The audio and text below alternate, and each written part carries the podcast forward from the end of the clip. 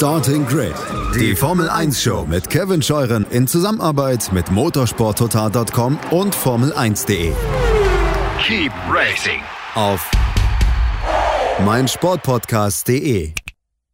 Dann starte ich jetzt die Aufnahme des Tons.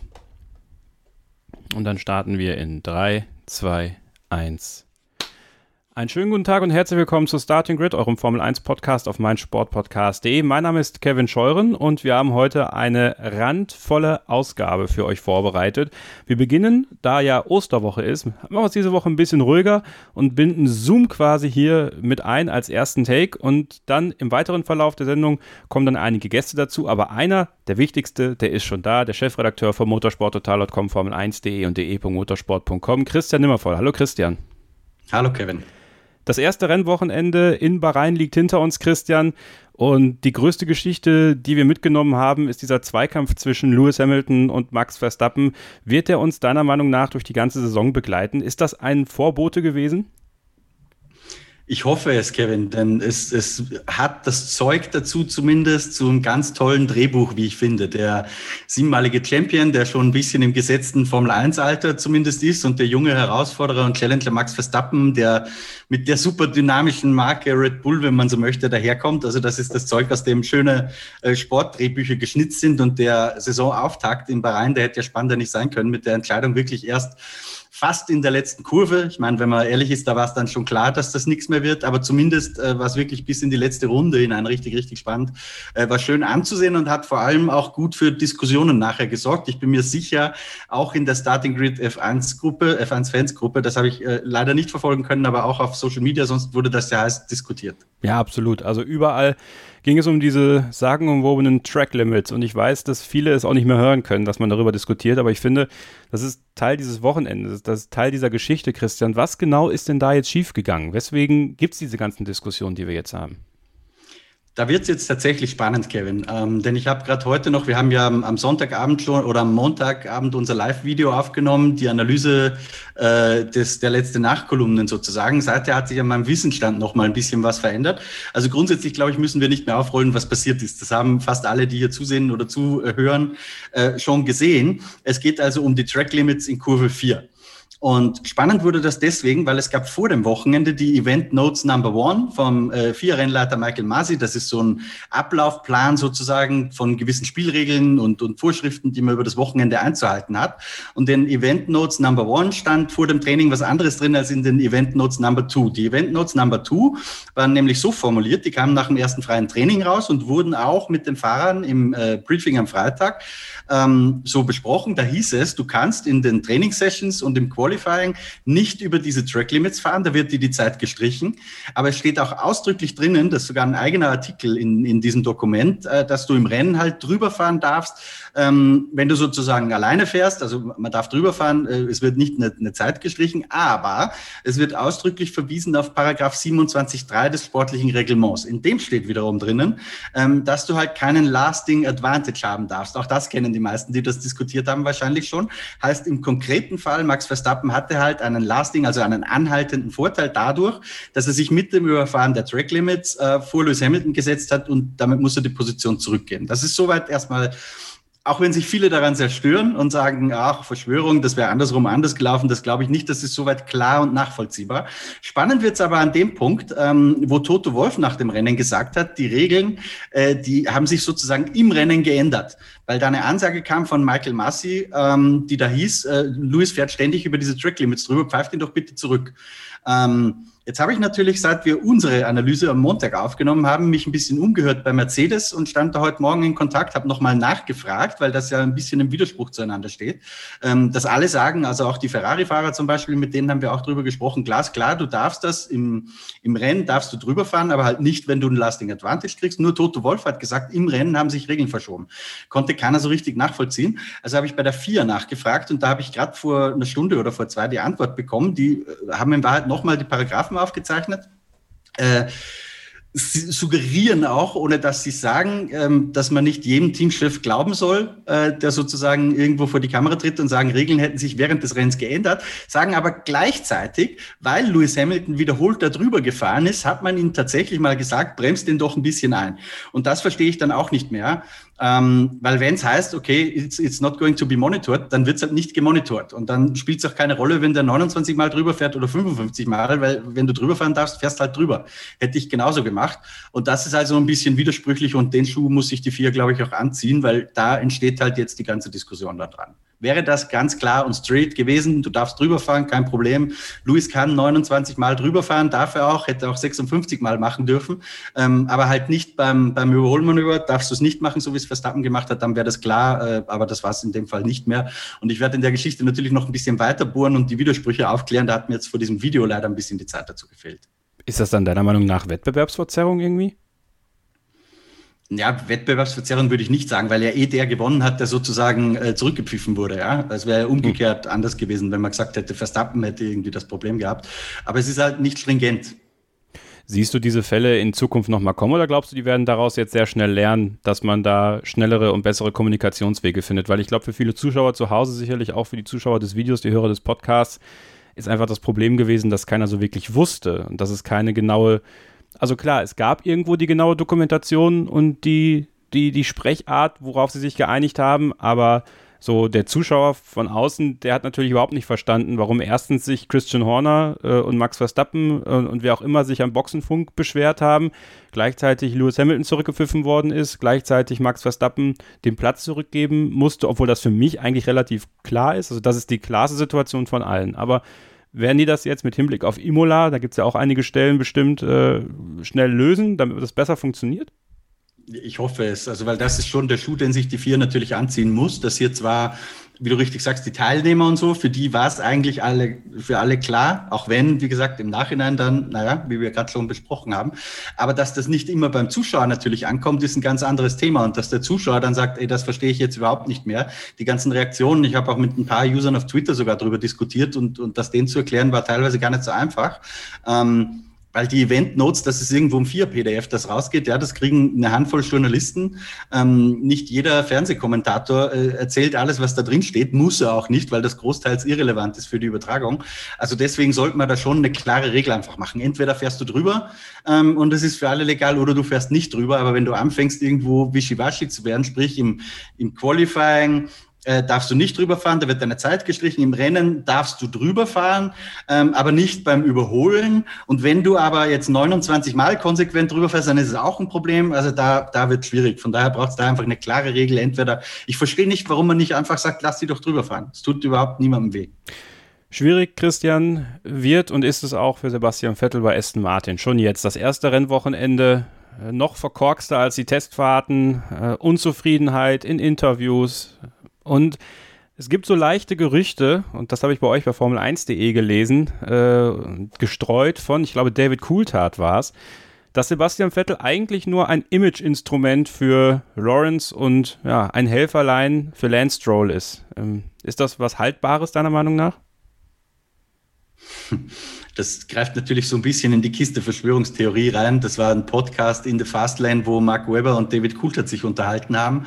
Ähm, sagen wir mal so, die Behauptung hätte ich so nicht aufgestellt, aber wenn man von außen drauf schaut auf dieses Konstrukt, ergibt es natürlich irgendwo Sinn. Ich kann mir gut vorstellen, dass Lawrence Stroll sich gesagt hat, äh, wenn wir jetzt Sebastian Vettel an Bord holen, haben wir zwei Szenarien. Das eine ist, es, ist, es wird super erfolgreich, äh, erfüllt äh, sportlich alle unsere Erwartungen und er bügelt meinen Sohn zu Tode und wir gewinnen damit Rennen. Dann ist er super bedient. Ja.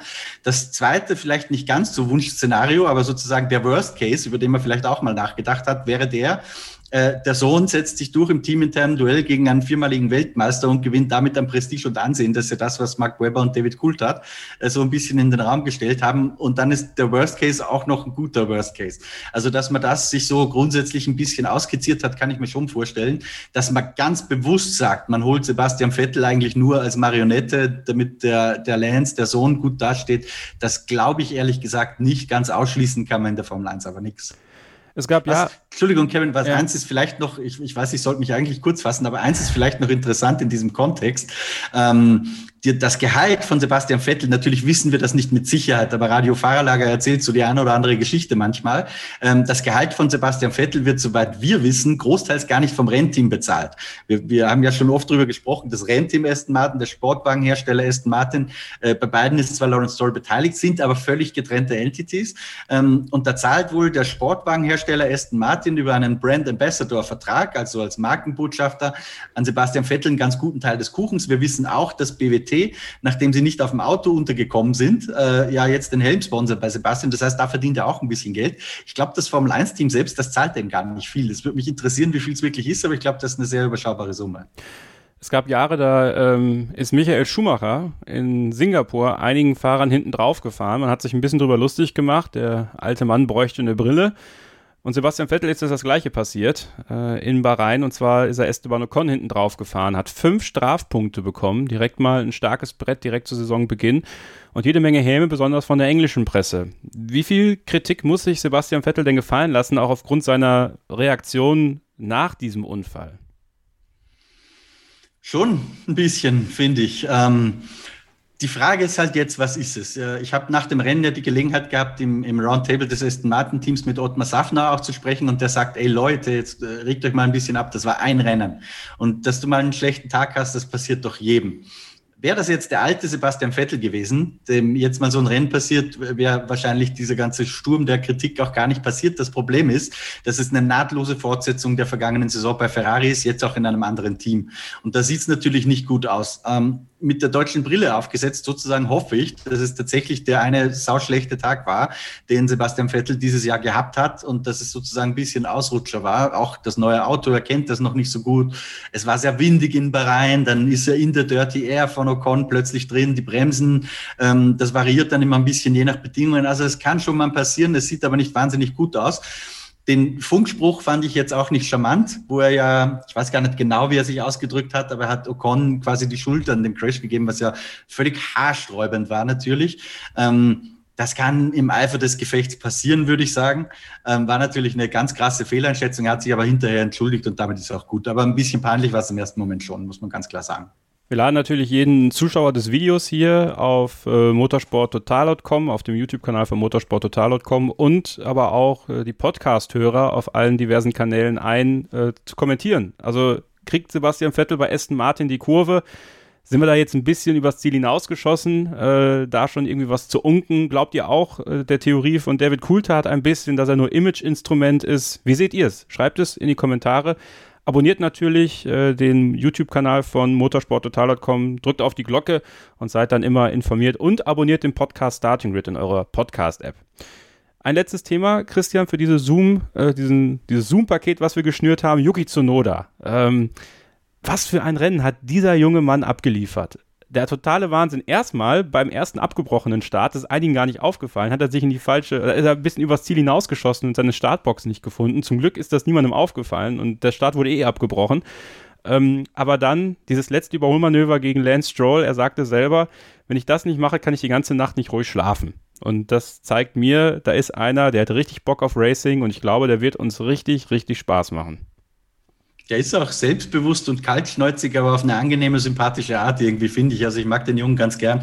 Ich habe ja ähm, Kevin, du bist der Schirmherr sozusagen oder der Showhost für den Podcast hier im, im Zoom-Videoteil. Gebe auch immer ich so ein bisschen die Themen vor, da verraten wir kein großes Geheimnis. Ich habe gesagt, ich möchte auch in, in dem Videoteil noch unbedingt über Yuki Tsunoda reden, weil ich habe mir bei den Kollegen von Sport 1 äh, Franz Toast angehört nach dem Rennen. Da gibt es auch einen Podcast übrigens, ähm, AVD Motor und Sportmagazin, glaube ich. Und Franz Toast hat da ganz interessant gesagt, äh, er ist felsenfest davon überzeugt, dass Yuki Tsunoda eines Tages Weltmeister wird und sagt das jetzt nach dem ersten Rennwochenende. Ähm, also der Junge kann echt ganz gut was, weil man muss realistischerweise sagen, der war im Training super schnell. Ich glaube, dass sich unter normalen Bedingungen, das konnte er einfach nicht abrufen, da hat ein bisschen Unerfahrenheit mitgespielt, als es dann Richtung Q2, Q3 ging mit der Reifenwahl. Da war er vielleicht ein bisschen zu selbstbewussten Tick.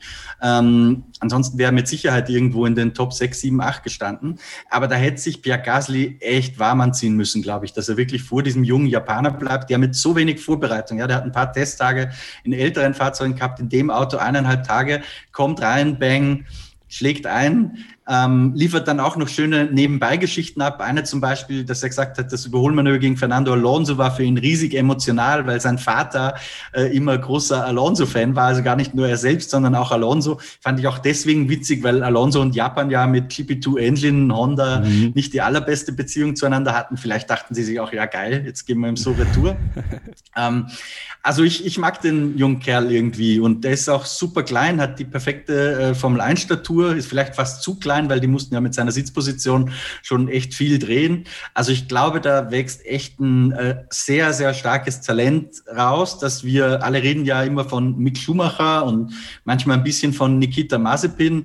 Ähm, bei denen sagt man, okay, die haben echt dumme Fehler gemacht, aber passiert mal, bei Tsunoda hat man in der Größenordnung nichts gesehen und er war viel, viel schneller als die beiden. Zumindest, ich meine, das hängt natürlich auch mit dem Auto zusammen, aber er wirkt schneller. Dr. Marco hat das ja immer gesagt. Ähm, alle reden über Schumacher, alle reden über Mazepin, über Callum Eilert, über Robert Schwarzmann, aber ihr vergesst alle auf den Tsunoda. Das ist das eigentliche Talent. Und zumindest die ersten Signale sind tatsächlich die, dass man sagen muss, da hat der Doktor möglicherweise den nächsten gefunden und mir hat. Und deswegen habe ich dieses Thema rein komplimentiert bei dir, Kevin. Mir hat diese Aussage von Franz Toast, das wird ein Weltmeister, ähm, das hat mir sehr imponiert. Weil Franz Toast ist da auch keiner, der sich mit, mit solchen Aussagen rauslehnt normalerweise.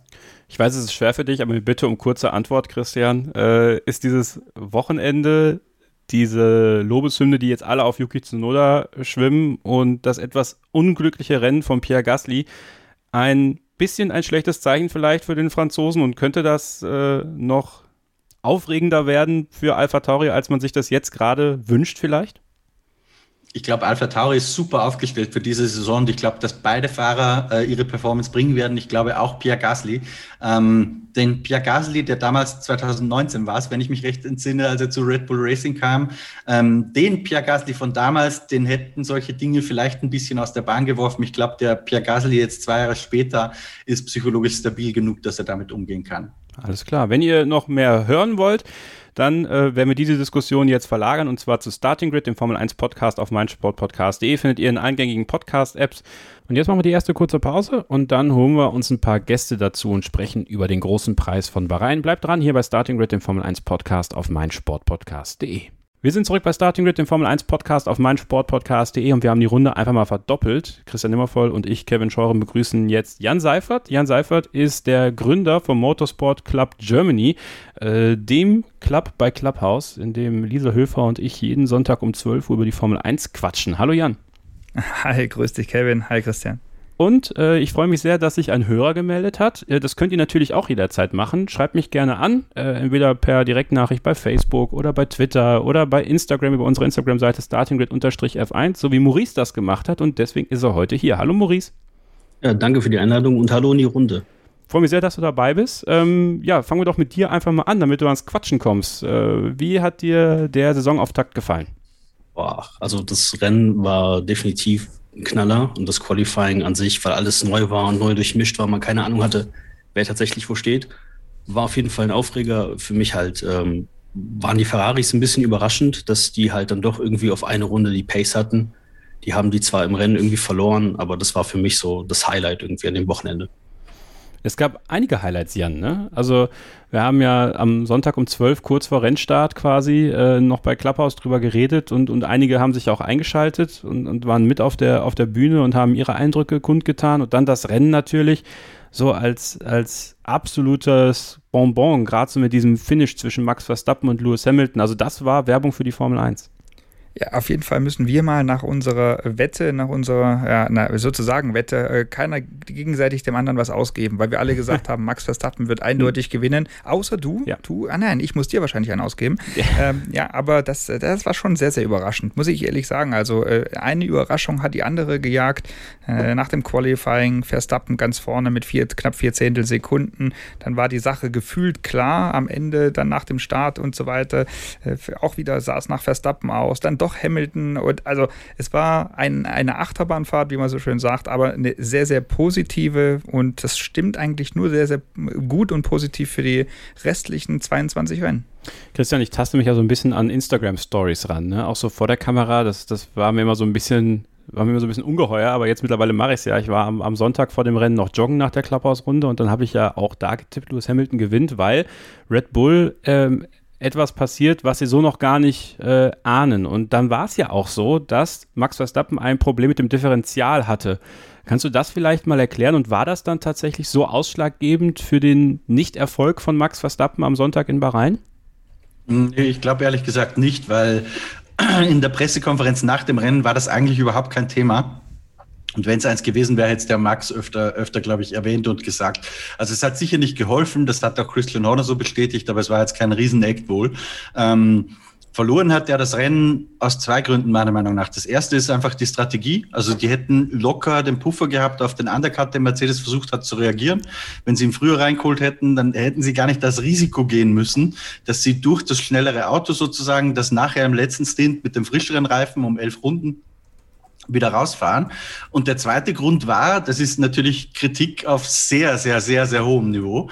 Aber der zweite Grund war, dass er einfach selbst an den entscheidenden Stellen in diesen letzten Runden ähm, ein paar und wirklich mehrere kleine Fehler gemacht hat. Das erste ist, ähm, er hätte nicht das Überholmanöver sofort an der Stelle probieren sollen. Ähm, Hamilton hatte ja, ich habe bis jetzt noch nicht die Zeit gehabt, mir anzuschauen, ob er äh, im Alpha, ich glaube es war Giovinazzi, ob er wirklich DRS äh, aufklappen konnte oder ob er einfach nur Windschatten hatte ein bisschen. Aber auf jeden Fall ähm, war ein Train da, ähm, und vor der Kurve 4, wenn du da außen es versuchen willst, dann musst du halt echt äh, einen ganz guten Speedüberschuss haben. Das war ziemlich knapp kalkuliert, was ist dann passiert. Verstappen hätte es ja eigentlich, glaube ich, sogar geschafft innerhalb der berühmten Track Limits, über die wir schon gesprochen haben, aber er ist halt ein bisschen ins Rutschen gekommen. Sieht man auf der Onboard sehr schön, hat das perfekt abgefangen und gegengesteuert, aber dadurch ist er halt wirklich relativ weit äh, nach links gerutscht, äh, was Problem Nummer eins war. Dann hat er aber sehr geschickt Lewis Hamilton vorbeigelassen an der Stelle, wo er sich direkt wieder in den Windschatten hängen konnte. Ähm, und da war eigentlich wieder, also zu dem Zeitpunkt war eigentlich immer noch Verstappen der klare Favorit, weil er einfach viel mehr Grip auf den Reifen hatte ähm, und wirklich das schnellere Auto hatte. Aber vor Kurve 13 ist er nochmal in der Dirty Air von Hamilton ganz gut ins Rutschen gekommen, hat da so ein bisschen den Kontakt verloren. Und eine Runde später, das muss dann Runde 54 oder 55 gewesen sein, bin ich mir jetzt nicht ganz sicher. Wieder Kurve 13, Verstappen war immer noch innerhalb der DRS-Sekunde und wieder äh, dieser Quersteher, genau das gleiche Abziehbild von der Runde davor. Und damit ist Hamilton dann auch wirklich aus der DRS-Sekunde rausgekommen und damit war es dann gelaufen und gegessen. Weil zu dem Zeitpunkt, wo er wieder dran war, Verstappen hatte immer noch das weit schnellere Auto mit viel mehr Grip auf den Reifen, aber er war halt erst wieder dran in der 56. Runde und das war die letzte in der Zielkurve. Da war es halt zu spät für eine Attacke. Ich bin mir ziemlich sicher, in Runde 57 hätte er ihn geknackt. Und die Ironie der Geschichte ist ja, eigentlich wären dieses Rennen eine Runde mehr gewesen, weil wir ja die äh, verkürzte Auf oder die zweite Aufwärmrunde hatten. Also äh, Strategie und ein paar Fehler von Max Verstappen haben das Rennen verloren, wobei ich möchte diese Fehler an Verstappen jetzt gar nicht als, als Kritik an ihm verstanden wissen, sondern damit man es im richtigen Kontext hat. Ich glaube, er war auch der einzige Fahrer im Feld, der sich überhaupt vom Können her in diese Situation gebracht hat, dieses Rennen gewinnen zu können. Also das, deswegen würde ich das relativieren. Aber klar, wenn man es durchleuchtet, muss man schon sagen, die kleinen Fehler haben ihn den Sieg gekostet. Ja, ein bisschen hätte, hätte hat doch Dennis Kormann in der Starting with F1 Fans Facebook-Gruppe dazu geholt, Maurice. Er schreibt, ich finde die Strategie von Red Bull ein wenig fragwürdig.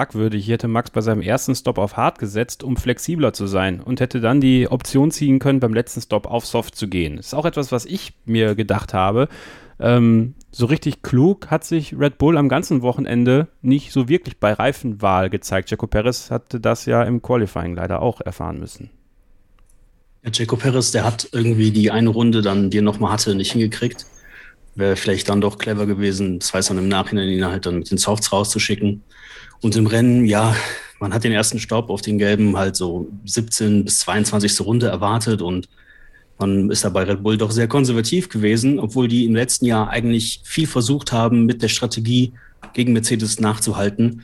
Im Nachhinein ist man schlauer und dann kann man sagen, ja, okay, hat man sich ein bisschen vercoacht von der Strategie her, hat vielleicht auch nicht geholfen, dass äh, Perez zwar eine krasse Aufholjagd gemacht hat von hinten, aber dann am Ende vorne halt nicht mitspielen konnte, sodass man wie letztes Jahr halt keinen zweiten Player hatte, wo man vielleicht so ein bisschen den Hamilton mit in Bedrängnis bringen konnte, sondern man musste halt schauen, was ist für Verstappen am klügsten und man wollte halt hinten raus mit den schnellsten äh, Tires, Reifen, Entschuldigung, also mit den schnellsten Reifen halt einfach versuchen, was geht und Max hat dann natürlich halt voll Pace gegeben, vielleicht ein bisschen übereifrig teilweise, aber es hat halt dann am Ende nicht gereicht. Jan, du warst ja selber aktiv im Motorsport. Ähm, vielleicht noch mal ganz kurz auf diese Situation von Sergio Perez vor dem Rennen, als ihm einfach der Motor ausgegangen ist. Ist dir das auch mal widerfahren? Und, und was geht dann in einem, in einem Rennfahrer vor? Er hat ja relativ entspannt reagiert und fragt ja einfach nur, äh, was war denn jetzt hier der Fehler? Ja, also du, zum einen ist es natürlich das allererste Rennen, wo du, du fluchst trotzdem innerlich. Du musst aber ruhig bleiben, wie das Checo Perez genau gemacht hat, um eventuell in, genau in diese Situation zu kommen, wie er war am Ende, nachzufragen, wie muss ich neu starten, was muss ich machen, neues Auto für ihn. Und du, du, du hast zwar ein dickes Handbuch, und das ist wirklich ein Handbuch, was du bekommst, zumindest kenne ich das so, was du dir anschauen sollst vorher mit allen Funktionen, die du da machen kannst, neu starten kannst, aber beim ersten Rennen hast du gar keine Ahnung davon. Und äh, er hat dann natürlich die Anweisung gekriegt, was er dann zu machen hat. Und es hat am Ende funktioniert, konnte äh, das ganze System resetten und dann nochmal äh, weiterfahren. Trotzdem, das, das, merkst du, das bleibt im Hinterkopf. Du denkst dir immer, hätte, hätte Fahrradkette. Was wäre gewesen, wenn ich da nicht stehen geblieben wäre, wenn alles normal gelaufen wäre? Äh, trotzdem, sauberes Rennen dann von ihm. Und ich glaube, und, das, das, und davon bin ich überzeugt, dass er mit äh, dem nächsten, übernächsten Rennen auf jeden Fall da vorne eine Rolle mitspielen kann und dann genau, was ihr angesprochen habt, dass dann auch die, ich würde es nicht Schützenhilfe nennen, sondern ich würde einfach die, die gemeinsame Arbeit äh, im Team, äh, beide, beide extrem starke Fahrer äh, dann miteinander bei Red Bull, dass das das Team wieder nach, weiter noch nach vorne bringt und auch äh, strategiemäßig dann das Ganze noch hilft, weil, und das muss man auch dazu sagen, so eine richtige Hilfe momentan ist der Bottas zum Beispiel für Hamilton nicht. Also äh, normalerweise kennen wir es ja, dass Hamilton so ein bisschen hadert in den ersten Rennen und äh, Bottas äh, eher der Stärkere ist. So kennen wir es aus den letzten Saisons. Diesmal ist es eher umgekehrt nach äh, zumindest jetzt äh, Ansicht von Rennen 1. Und äh, da glaube ich, dass Red Bull da schon noch mehr Stärken hat mit zwei starken Fahrern, die da eingreifen können. Kevin, ich spreng mal kurz deine Show. Darf ich dem Jan eine Frage stellen? Ja, natürlich, immer. Und zwar, weil du gerade diese Handbücher angesprochen hast. Ich habe so eins noch nie in der Hand gehabt. Kannst du uns mal so ein bisschen erklären, wie sich das von einer klassischen Pkw-Bedienungsanleitung äh, unterscheidet, die wir alle kennen, so mit hier Abbildung 31 sehen Sie dieser Knopf für Kofferraum und hier Batterie und Wischwasser. Äh, ist, das, ist das von den gleichen Übersetzungsagenturen und so äh, gemacht oder macht das wirklich das Team? Wer, wer, wer verfasst sowas zum Beispiel? Weißt du das? Ja, gut, ich kann es jetzt aus meiner Zeit von Mercedes AMG sagen, weil 24-Stunden-Rennen als Beispiel, da haben wir wirklich dann für dieses Rennen so ein, so ein Pamphlet bekommen, um äh, wirklich jede Eventualität durchzuspielen. Das, das fängt vom Dashboard an, was überhaupt da zu sehen ist, äh, von Knöpfen, was du machen kannst, mit welchem Knopf. Das sind ja auch dann verschiedene Belegungen auch an so einem Lenkrad dran. Also wenn, wenn da steht irgendwie, keine Ahnung, Trinkknopf, aber wenn du den zum Beispiel zweimal trinken, einmal Blinker machst, ich habe jetzt mal ein Beispiel, dann kann das auch wieder eine andere Funktion sein, die du vielleicht dann irgendeinen Reset machst oder so. Und das steht dann halt da alles drin. Da stehen aber auch noch äh, Dinge drin wie, und da muss ich mich zurückerinnern an äh, Mercedes-Benz SLS äh, AMG GT3 Zeiten, also schon eine Weile her, wie, wie wir zum Beispiel den Keilriemen gewechselt haben. Man den Riemen, äh, vom, weil das war so ein kleines Problemchen vom, äh, vom SLS damals. Und dass wir Fahrer dann, wenn wir draußen auf der Notschleife stehen, da war so ein Ersatzriemen zum Beispiel mit dabei und da stand dann drin, wie wir das zu wechseln haben. Finger da, äh, da drüber spannen, dann das so machen, das so machen, dort abkneifen.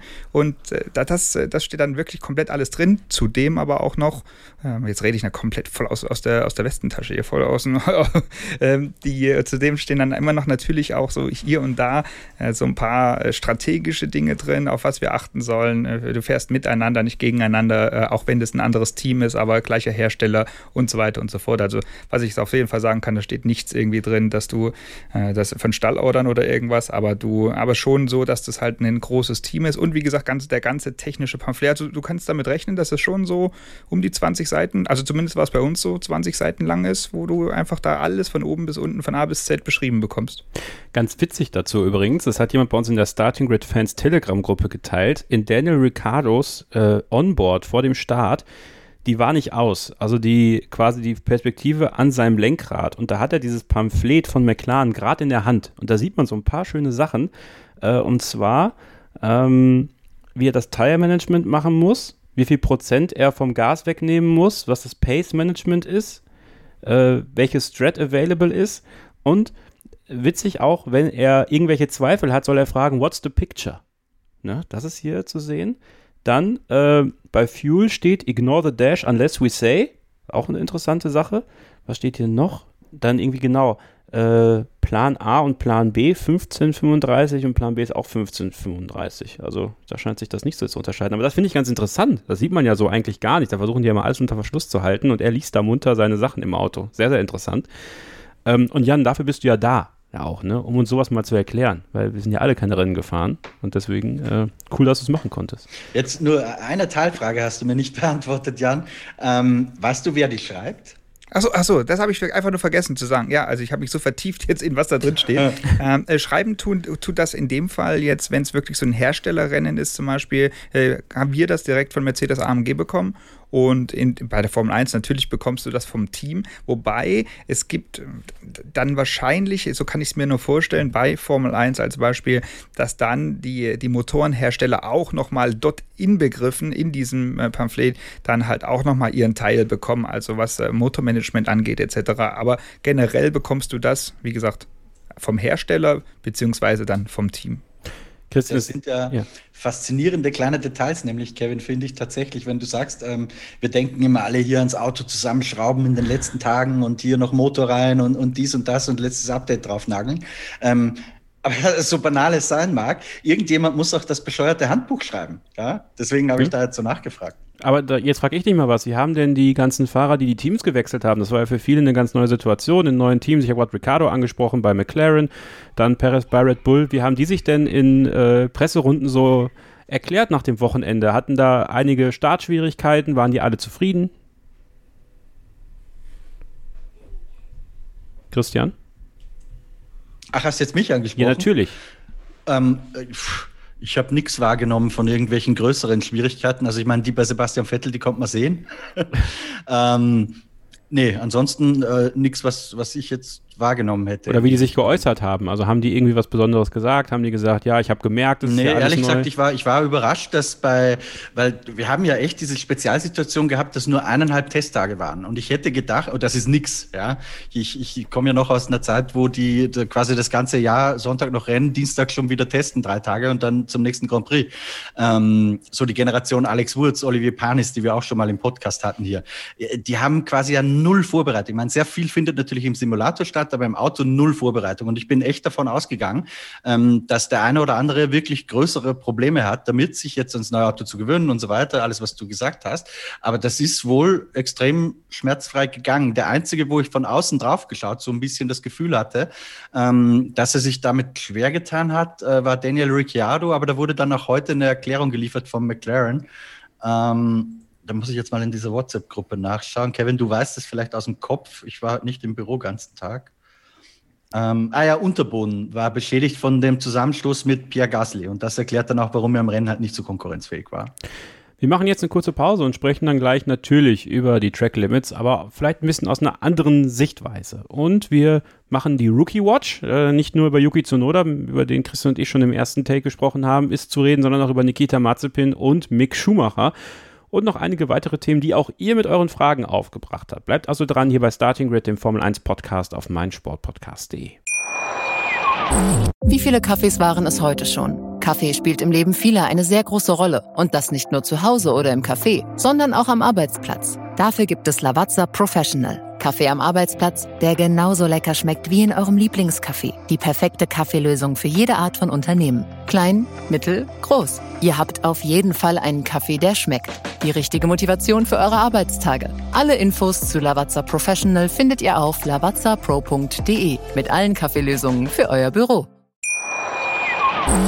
Ihr seid genau richtig bei der Rennanalyse des großen Preises von Bahrain hier bei Starting Grid, dem Formel 1 Podcast auf meinsportpodcast.de. Kevin Scheuren, Christian Nimmervoll, Jan Seifert und unser Hörer Maurice sind in der Leitung und äh, Track Limits waren ja natürlich ein Riesenthema und auch bei euch ein ganz, ganz großer Aufreger.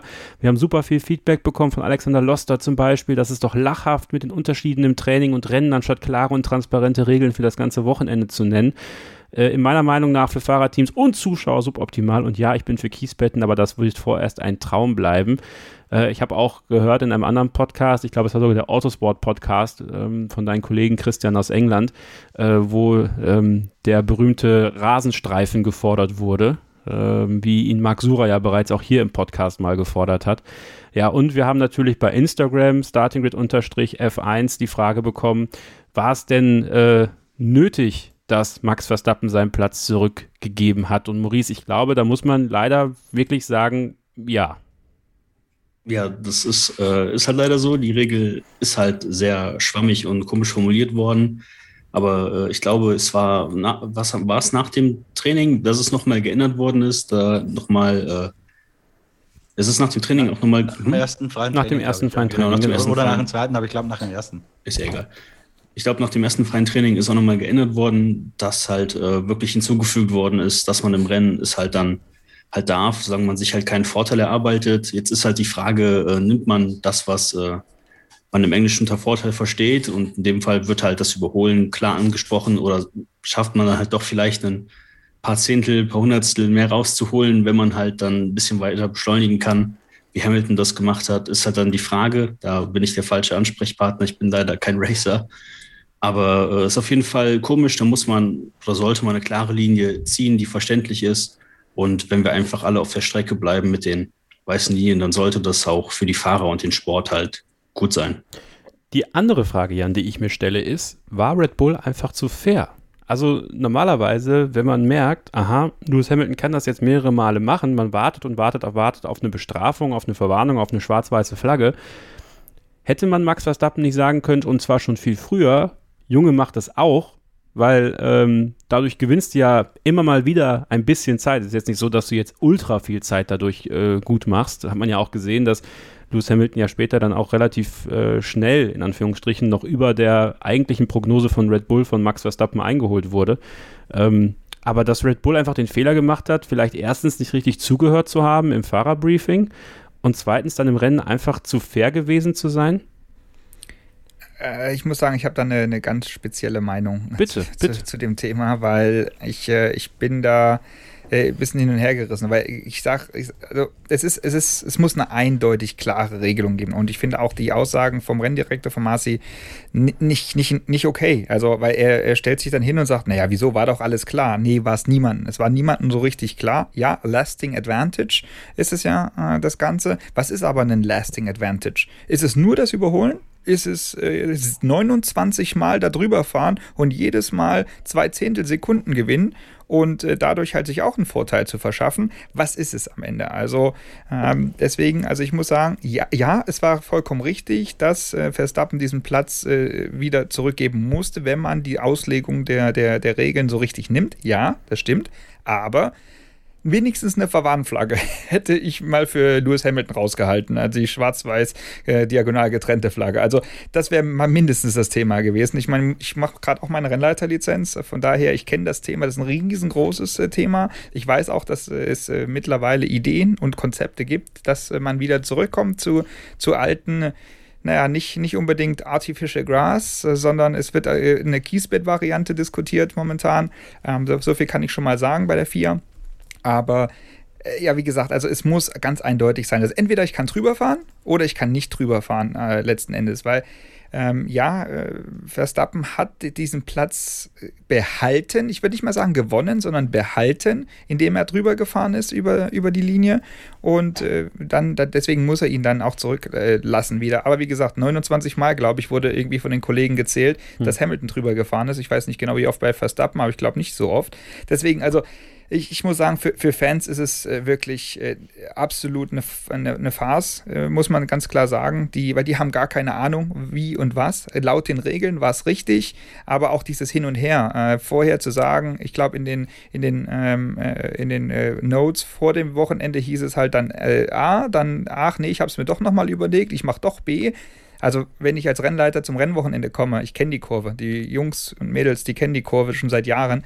Da, da weiß ich doch, was ich mache. Und äh, deswegen, das finde ich, äh, ja, es ist eine, eine, ganz, ganz schwierige Sache. Ob die, ob die zu, zu lieb, zu nett waren, Red Bull, keine Ahnung. Normalerweise wird sich ja immer sofort beschwert. Gerade Christian Horner kennt man ja dafür. Mhm. Äh, nicht nur durch Drive to Survive, äh, wo, wo man jetzt sehr gut in der, in der letzten Staffel ja sehen kann, dass er immer sehr gerne ein bisschen was rauskitzelt.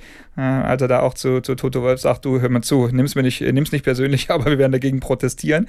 Äh, aber ich, ich, na, was heißt zu, zu nett? Sie haben halt einfach die, die Regel so aus, ausgelegt und deswegen ja, es muss, es muss einfach, ich äh, finde, das ist nicht Arbeit der Teams, sondern das ist wirklich Arbeit der Rennleitung, da eine klare Regelung rauszuhauen, dass jeder genau weiß, wie es aussieht. Und dann gibt es auch genau diese Diskussion weder am TV noch unter den Teams.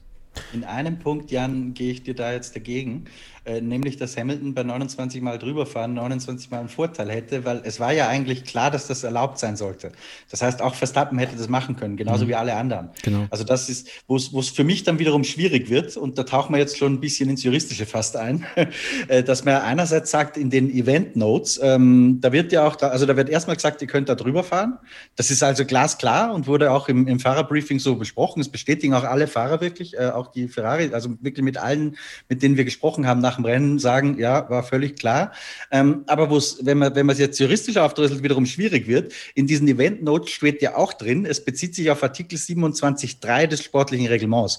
Und da steht einerseits die Geschichte drin mit dem Lasting Advantage, ähm, andererseits steht da aber auch drin, du darfst nicht über die Streckenbegrenzungen wegfahren. Ja? Also es ist eigentlich ein Kreislauf, spießt sich total. Ähm, jetzt kann man natürlich sagen, okay, man geht davon aus, wenn es so besprochen wurde, dass sozusagen die Event Notes den entsprechenden Passus in den sportlichen Reglementgeschichten überlagern. Aber alleine, wenn ihr mir zuhört, ähm, sieht man schon, und da komme ich jetzt zum Punkt, wo ich dir hundertprozentig recht gebe, ähm, über solche Dinge soll man gar nicht diskutieren müssen. Ja, das muss äh, glasklar sein, entweder drüber oder nicht. Aber, aber nicht diese schwammig hier rennen, ja, Qualifying, nein, da, da, das ist halt echt, das blickt ja keiner mehr.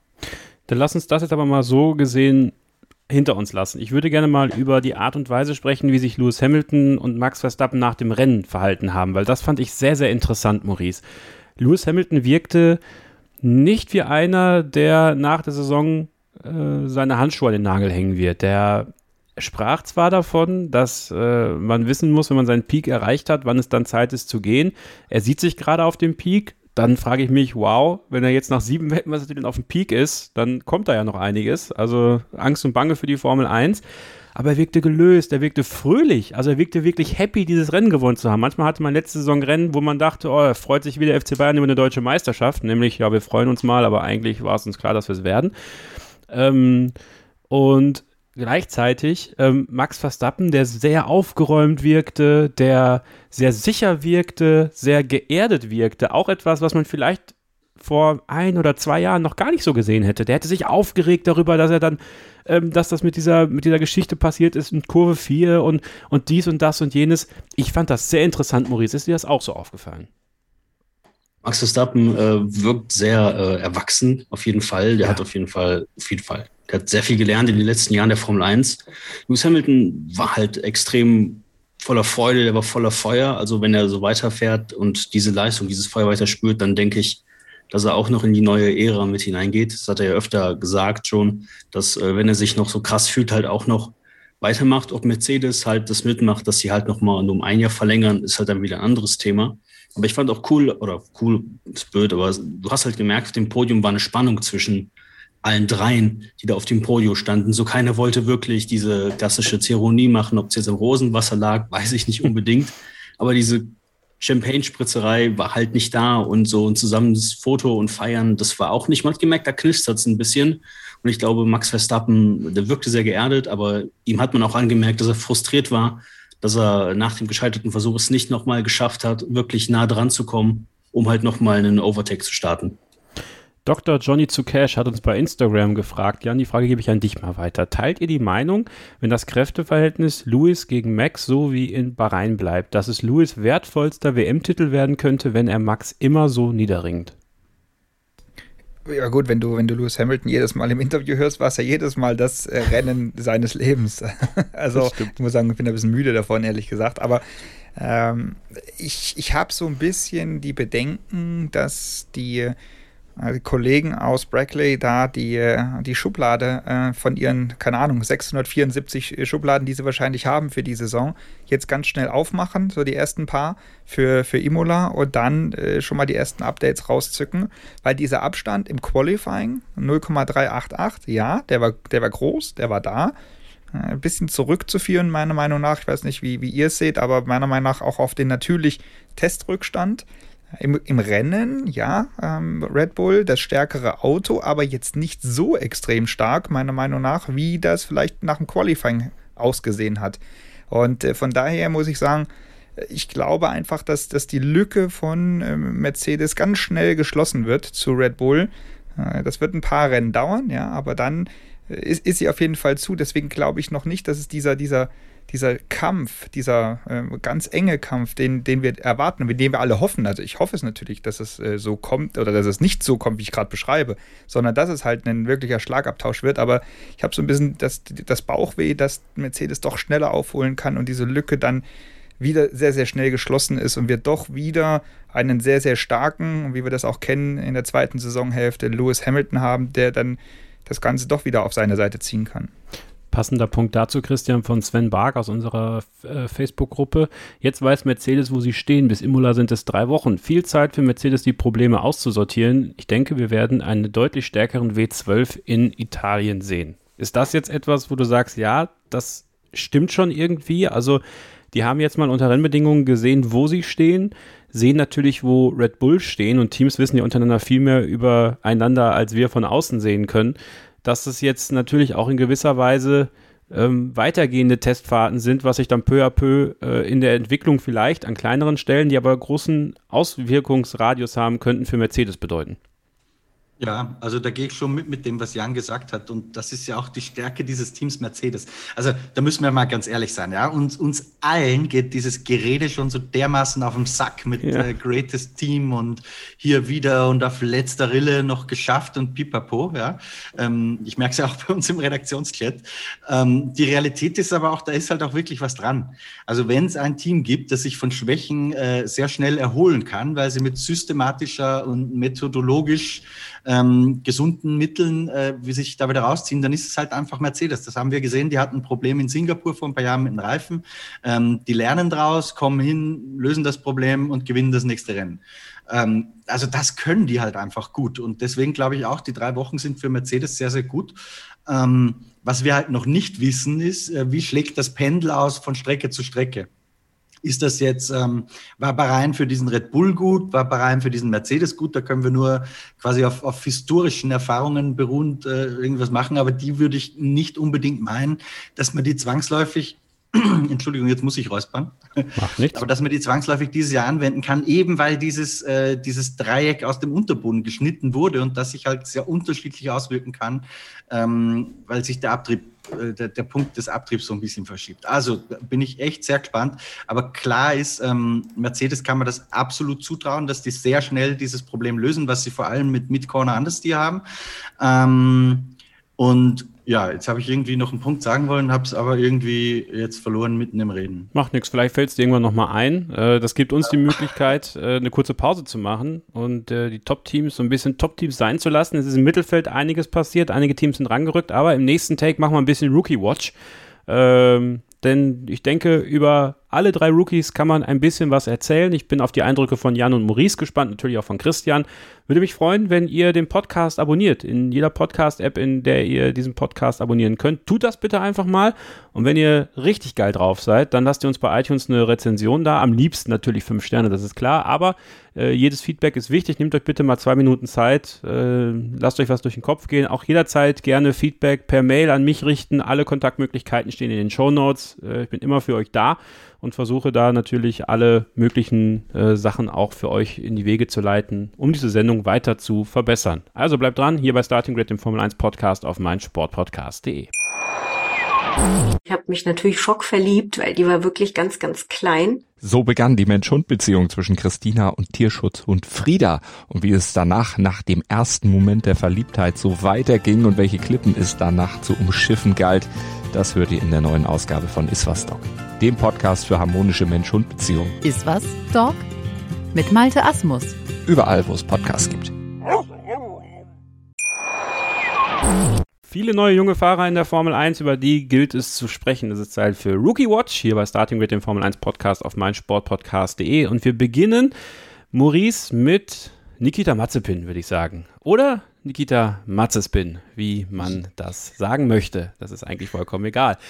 Ähm, ja, ähm, Fernando Alonso würde sagen, Karma. Wie siehst du es? Er möchte halt Champion werden und wenn es halt im Spin ist, auf jeden Fall. Der kennt eure Challenge mit, den, mit dem Spinning und ähm, er wollte, hat gesagt, so Vettel dieses Jahr, der macht es nicht, deswegen hau ich mal einen raus. Vielleicht müssen wir ab jetzt tippen, dreht sich Nikita Mazepin und wenn ja, wie oft? Ja, da gibt es ja auch schon äh, eine Website, ich habe vergessen, wie die heißt damals. Äh, uh, when did, von den gleichen, ja? Genau, When did Mazepin spin oder sowas. Ja, genau, ist halt mhm. von den gleichen, die auch damals für Pastor, Pastor Maldonado die äh, Website gemacht haben. Wann crasht der? Torpedo im Anflug. Nee, Mazepin ist natürlich äh, ein Thema, der hat sich das ganze Wochenende schon gedreht, äh, wie als wäre er am Karussell. Und halt im Rennen äh, schmeißt er den halt, glaube ich, in der dritten oder vierten Kurve weg weiß ich nicht. Äh, er hatte sowas in der äh, F2 auch schon öfter, dass er halt so Aktionen hatte, wo du dir dachtest, so, wo kommt es auf einmal her? Warum schießt er da plötzlich mitten nach dem Start in die Leute rein oder spinnt den weg? Das ist halt äh, Nikita Mazepin, ob er wirklich diese Formel 1, äh, wie sagt man, dieses Formel 1 Niveau hat, was äh, vielleicht einen Grosjean irgendwo hatte oder einen Magnussen, muss er vielleicht noch beweisen, aber es gibt ja noch 22 Rennen, da hat er Zeit für.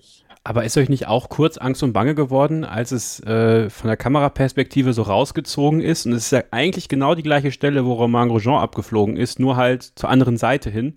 Und ihr seht ja. plötzlich diesen Haas ja, da weg. Ich hatte genau das gleiche Gefühl in der Sekunde. Ey. ey bei mir genau das gleiche, ja. Ich dachte nicht schon wieder, ey. Ne? Und dann, ich, also mein erster Gedanke war, oh scheiße, Schumacher. Damals Mazepin. Dann dachte ich so, aber so geil ist es eigentlich auch nicht, weil, ähm, Jan, lass uns mal über diesen Haas sprechen. Äh, Mick Schumacher ist ja das Gleiche passiert dann auch. Man hat das Gefühl, dass wenn man den Haas zu sehr tritt aus dem Kurvenausgang, dass der überhaupt keine Traktion im Heck hat. Das kann auch ganz schön gefährlich werden auf Dauer. Ich meine, ich, ich habe natürlich auch die ganzen Diskussionen über Mazepin und man kann von ihm halten, was man will, äh, äh gelesen und gesehen und gehört. Aber, das ist mein großes Aber, drei Runden später ist es Mick Schumacher passiert. Äh, mhm. Nicht mit dem Ausgang wie Mazepin, aber ex exakt eine Kurve später, aber exakt der gleiche, der gleiche Vorfall, exakt der gleiche Fahrfehler, wenn man so will. Und das, da muss ich sagen, da bin ich mir nicht mehr sicher, ob das wirklich nur auf, die, auf das Rookie-Sein zurückzuführen ist, weil äh, natürlich äh, sind die Jungs unerfahren, was die Formel 1 angeht, aber äh, einen Formel 2 Champion und einen Mazepin, der auch nicht äh, der schlechteste war, also er war nicht der Beste, er war nicht der schlechteste, er war nicht um, unbedingt immer der, der fairste, wie man das sagen will, aber die Jungs, die können am Lenkrad drehen, die wissen, wie man Auto fährt und solche, äh, ich, Entschuldigung, aber dämlichen Fehler, das passiert eigentlich selbst denen nicht. Also, da, ich will da jetzt keinen mega in Schutz nehmen, aber ich glaube einfach, dieser Haas, der ist so zickig zu fahren, dass du, genau wie du es gesagt hast, sobald da die Reifen nicht im, hundertprozentigen Fenster sind und vielleicht auch die Applikation vom, vom Gaspedal, ich meine, das ist ja alles, äh, das ist ja alles Drive-by-Wire, ja, das, äh, das heißt, äh, elektronisch jede Abstufung, ähm, das ist, äh, kann, da, kann da eingestellt werden, wie die ersten 5%, Prozent, dann die nächsten zwei, die nächsten vier äh, sich anfühlen. Das kannst du alles genau einstellen. Und äh, vielleicht ist da einfach noch ein bisschen Feintuning für die Jungs auch angesagt, beziehungsweise fürs, fürs Team, für die Jungs, äh, damit die da noch ein bisschen mehr Gefühl im, im Gaspedal haben. Weil, wie gesagt, ich kann mir nicht vorstellen, dass das solche dämlichen Rookie-Fehler sein sollen, die nur auf die beiden Fahrer zurückzuführen sind. Und wie gesagt, für mich am Ende besserer Ausgang für unseren Landsmann, für Mick Schumacher, aber zweimal der gleiche Fehler und das ist schon komisch. Ja, ich möchte ganz kurz an dieser Stelle sagen, wir haben ja vor ein paar Monaten, als Nikita Mazepin seinen großen Ausrutscher hatte, ähm, hatte ich ja selber überlegt, was mache ich mit ihm? Also wie beleuchte ich ihn oder so? Ich versuche das jetzt wirklich so zu machen, wenn es sportlich was zu erzählen gibt, dann werde ich das machen, ähm, werde es aber sonst so halten, dass ich äh, ja, Sachen von außerhalb äh, nicht groß äh, ansprechen werde. Deswegen äh, denke ich aber, dass es trotzdem wichtig ist, darüber zu sprechen, Christian, dass es bei, bei Haas ja beiden Fahrern passiert ist. Und das ist natürlich gerade für Rookies extrem schwer, wenn das Auto offensichtlich so eine schlechte Balance hat. Ich weiß nicht, ob Günther Steiner äh, mal in einer Presserunde was dazu gesagt hat, weil das ist ja schon extrem frappierend, dass da so ein Energieüberschuss zu sein scheint im Heck ähm, oder ja, tatsächlich vielleicht einfach die Balance nicht stimmt, dass die beiden sich ja total schwer tun damit, beim Rausbeschleunigen das Heck überhaupt unter Kontrolle zu halten. Nun ist es ja bei Mazepin tatsächlich bis in die Wand gegangen, was sehr bitter war für ihn und man hat auch gemerkt, wie geknickt er war. Ähm, und bei Mick Schumacher ist es gerade so gut gegangen, aber es hätte natürlich auch in der Wand enden können. Ja, absolut. Also gesagt wurde dazu jetzt direkt nichts. Das Einzige, was mal zur Sprache kam, war am Samstag, glaube ich, hat Günther Steiner noch gemeint, da wurde Mazepin, ich glaube, es war während des Qualifyings, ähm, an die Viererbox gebeten. Und dabei ist wohl irgendwie oder so wurde es zumindest gesagt, dabei ist irgendwo äh, das Auto, wurde Zündung abgestellt und so weiter. Und beim Anstellen soll wohl irgendwas mit dem Brake-by-Wire-System danach nicht mehr funktioniert haben. So wurden die Dreher am Samstag argumentiert. Ehrlich gesagt, ich halte das für Quatsch, ähm, weil das hat ja nichts mit dem Bremsen zu tun gehabt. Ja? Wie Jan schon richtig sagt, das war ganz offensichtlich, ähm, dass wenn du aufs Gas steigst, ähm, einfach das, das Heck da weggeht ähm, mit, mit einem sehr unkontrollierten Gasausstoß. Und äh, eins würde ich vielleicht ergänzen wollen noch, ähm, beim MIG war es insofern vielleicht ein bisschen anders, weil das halt unmittelbar nach der Safety-Car-Phase war. Denn again sind die Reifen wahrscheinlich in der ersten Runde auch nicht sehr viel wärmer. Ähm, ja, also ich glaube auch, dass das nicht an den Fahrern liegt, weil äh, was Jan sagt, stimmt hundertprozentig. Mazepin mag jetzt vielleicht nicht der nächste Weltmeister sein, aber wenn es darum geht, so ein Auto durch eine Runde zu bewegen, das, das sind ja keine Nasenbohrer. Ja? Das sind immer noch die 20 besten Autofahrer der Welt.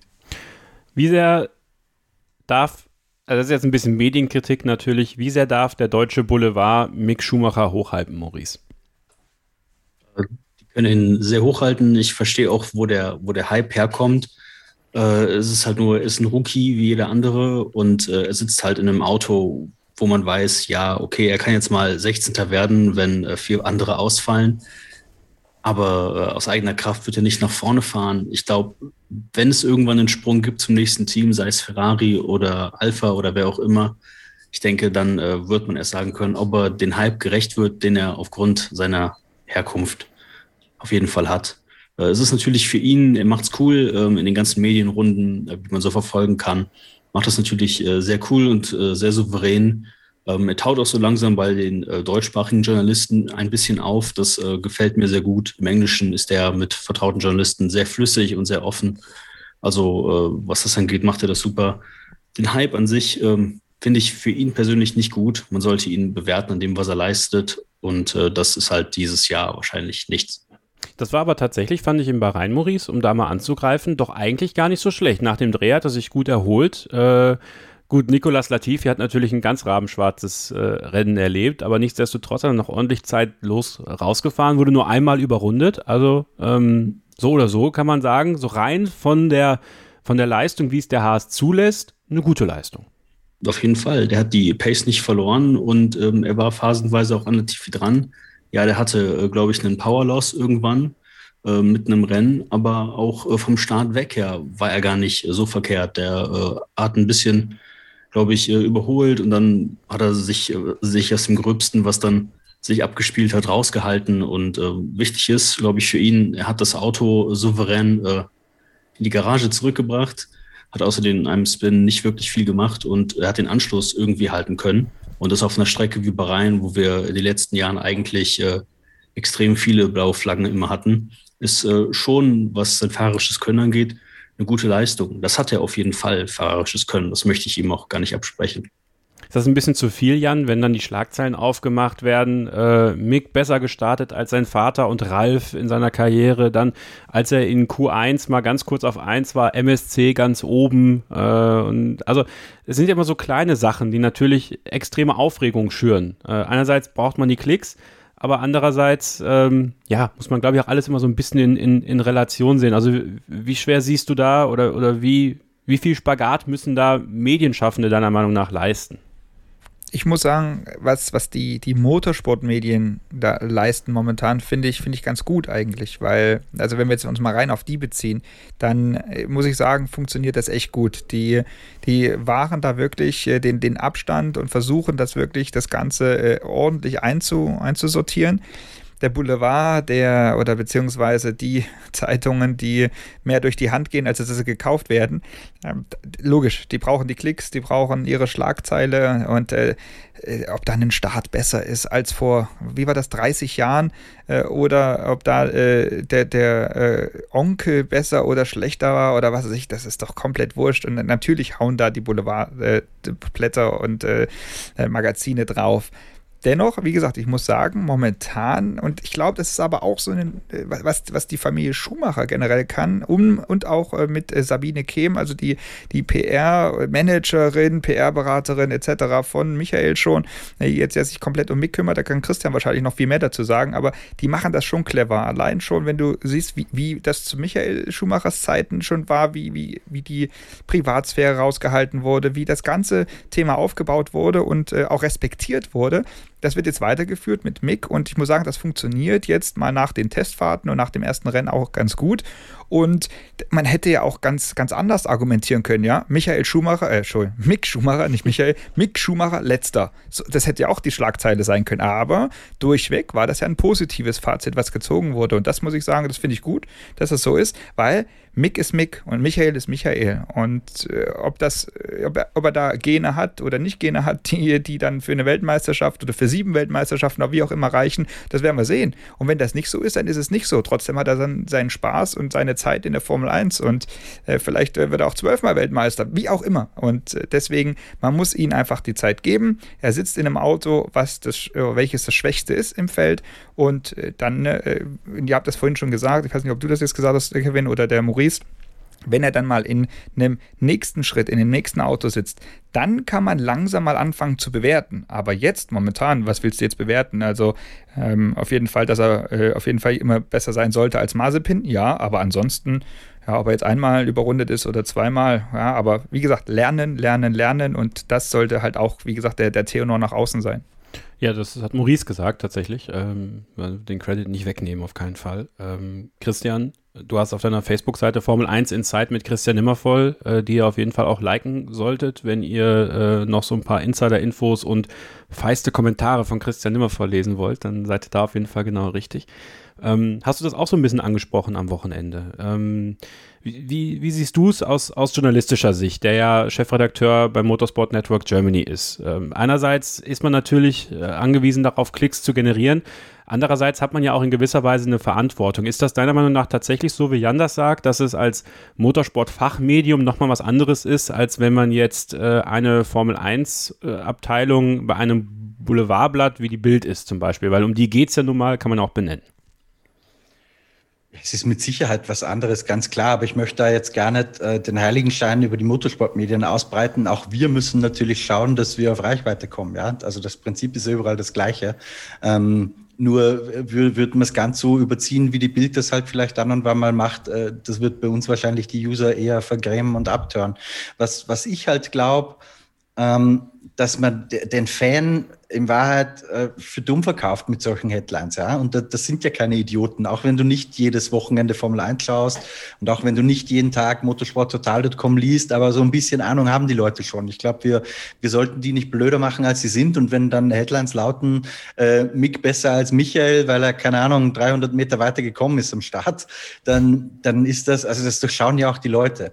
Und was, was ich merke bei uns, also wir haben ja, glaube ich, von allen Medien wahrscheinlich das unmittelbarste Feedback ähm, und können Trends einfach sehr, sehr schnell ablesen, weil es halt online, ähm, da merkst du halt sofort bei Artikeln, welche Leute gehen da drauf, sind das die Returning-Fans, die nicht. Also gibt es ja unfassbar fortgeschrittene Tracking-Tools und ich, ich stelle da gerade ein spannendes Phänomen fest, nämlich, dass das Thema Mick Schumacher durch ist.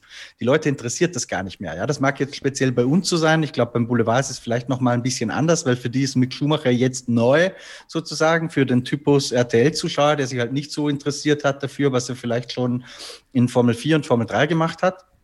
Aber das Thema mit Schumacher interessiert bei uns niemanden mehr.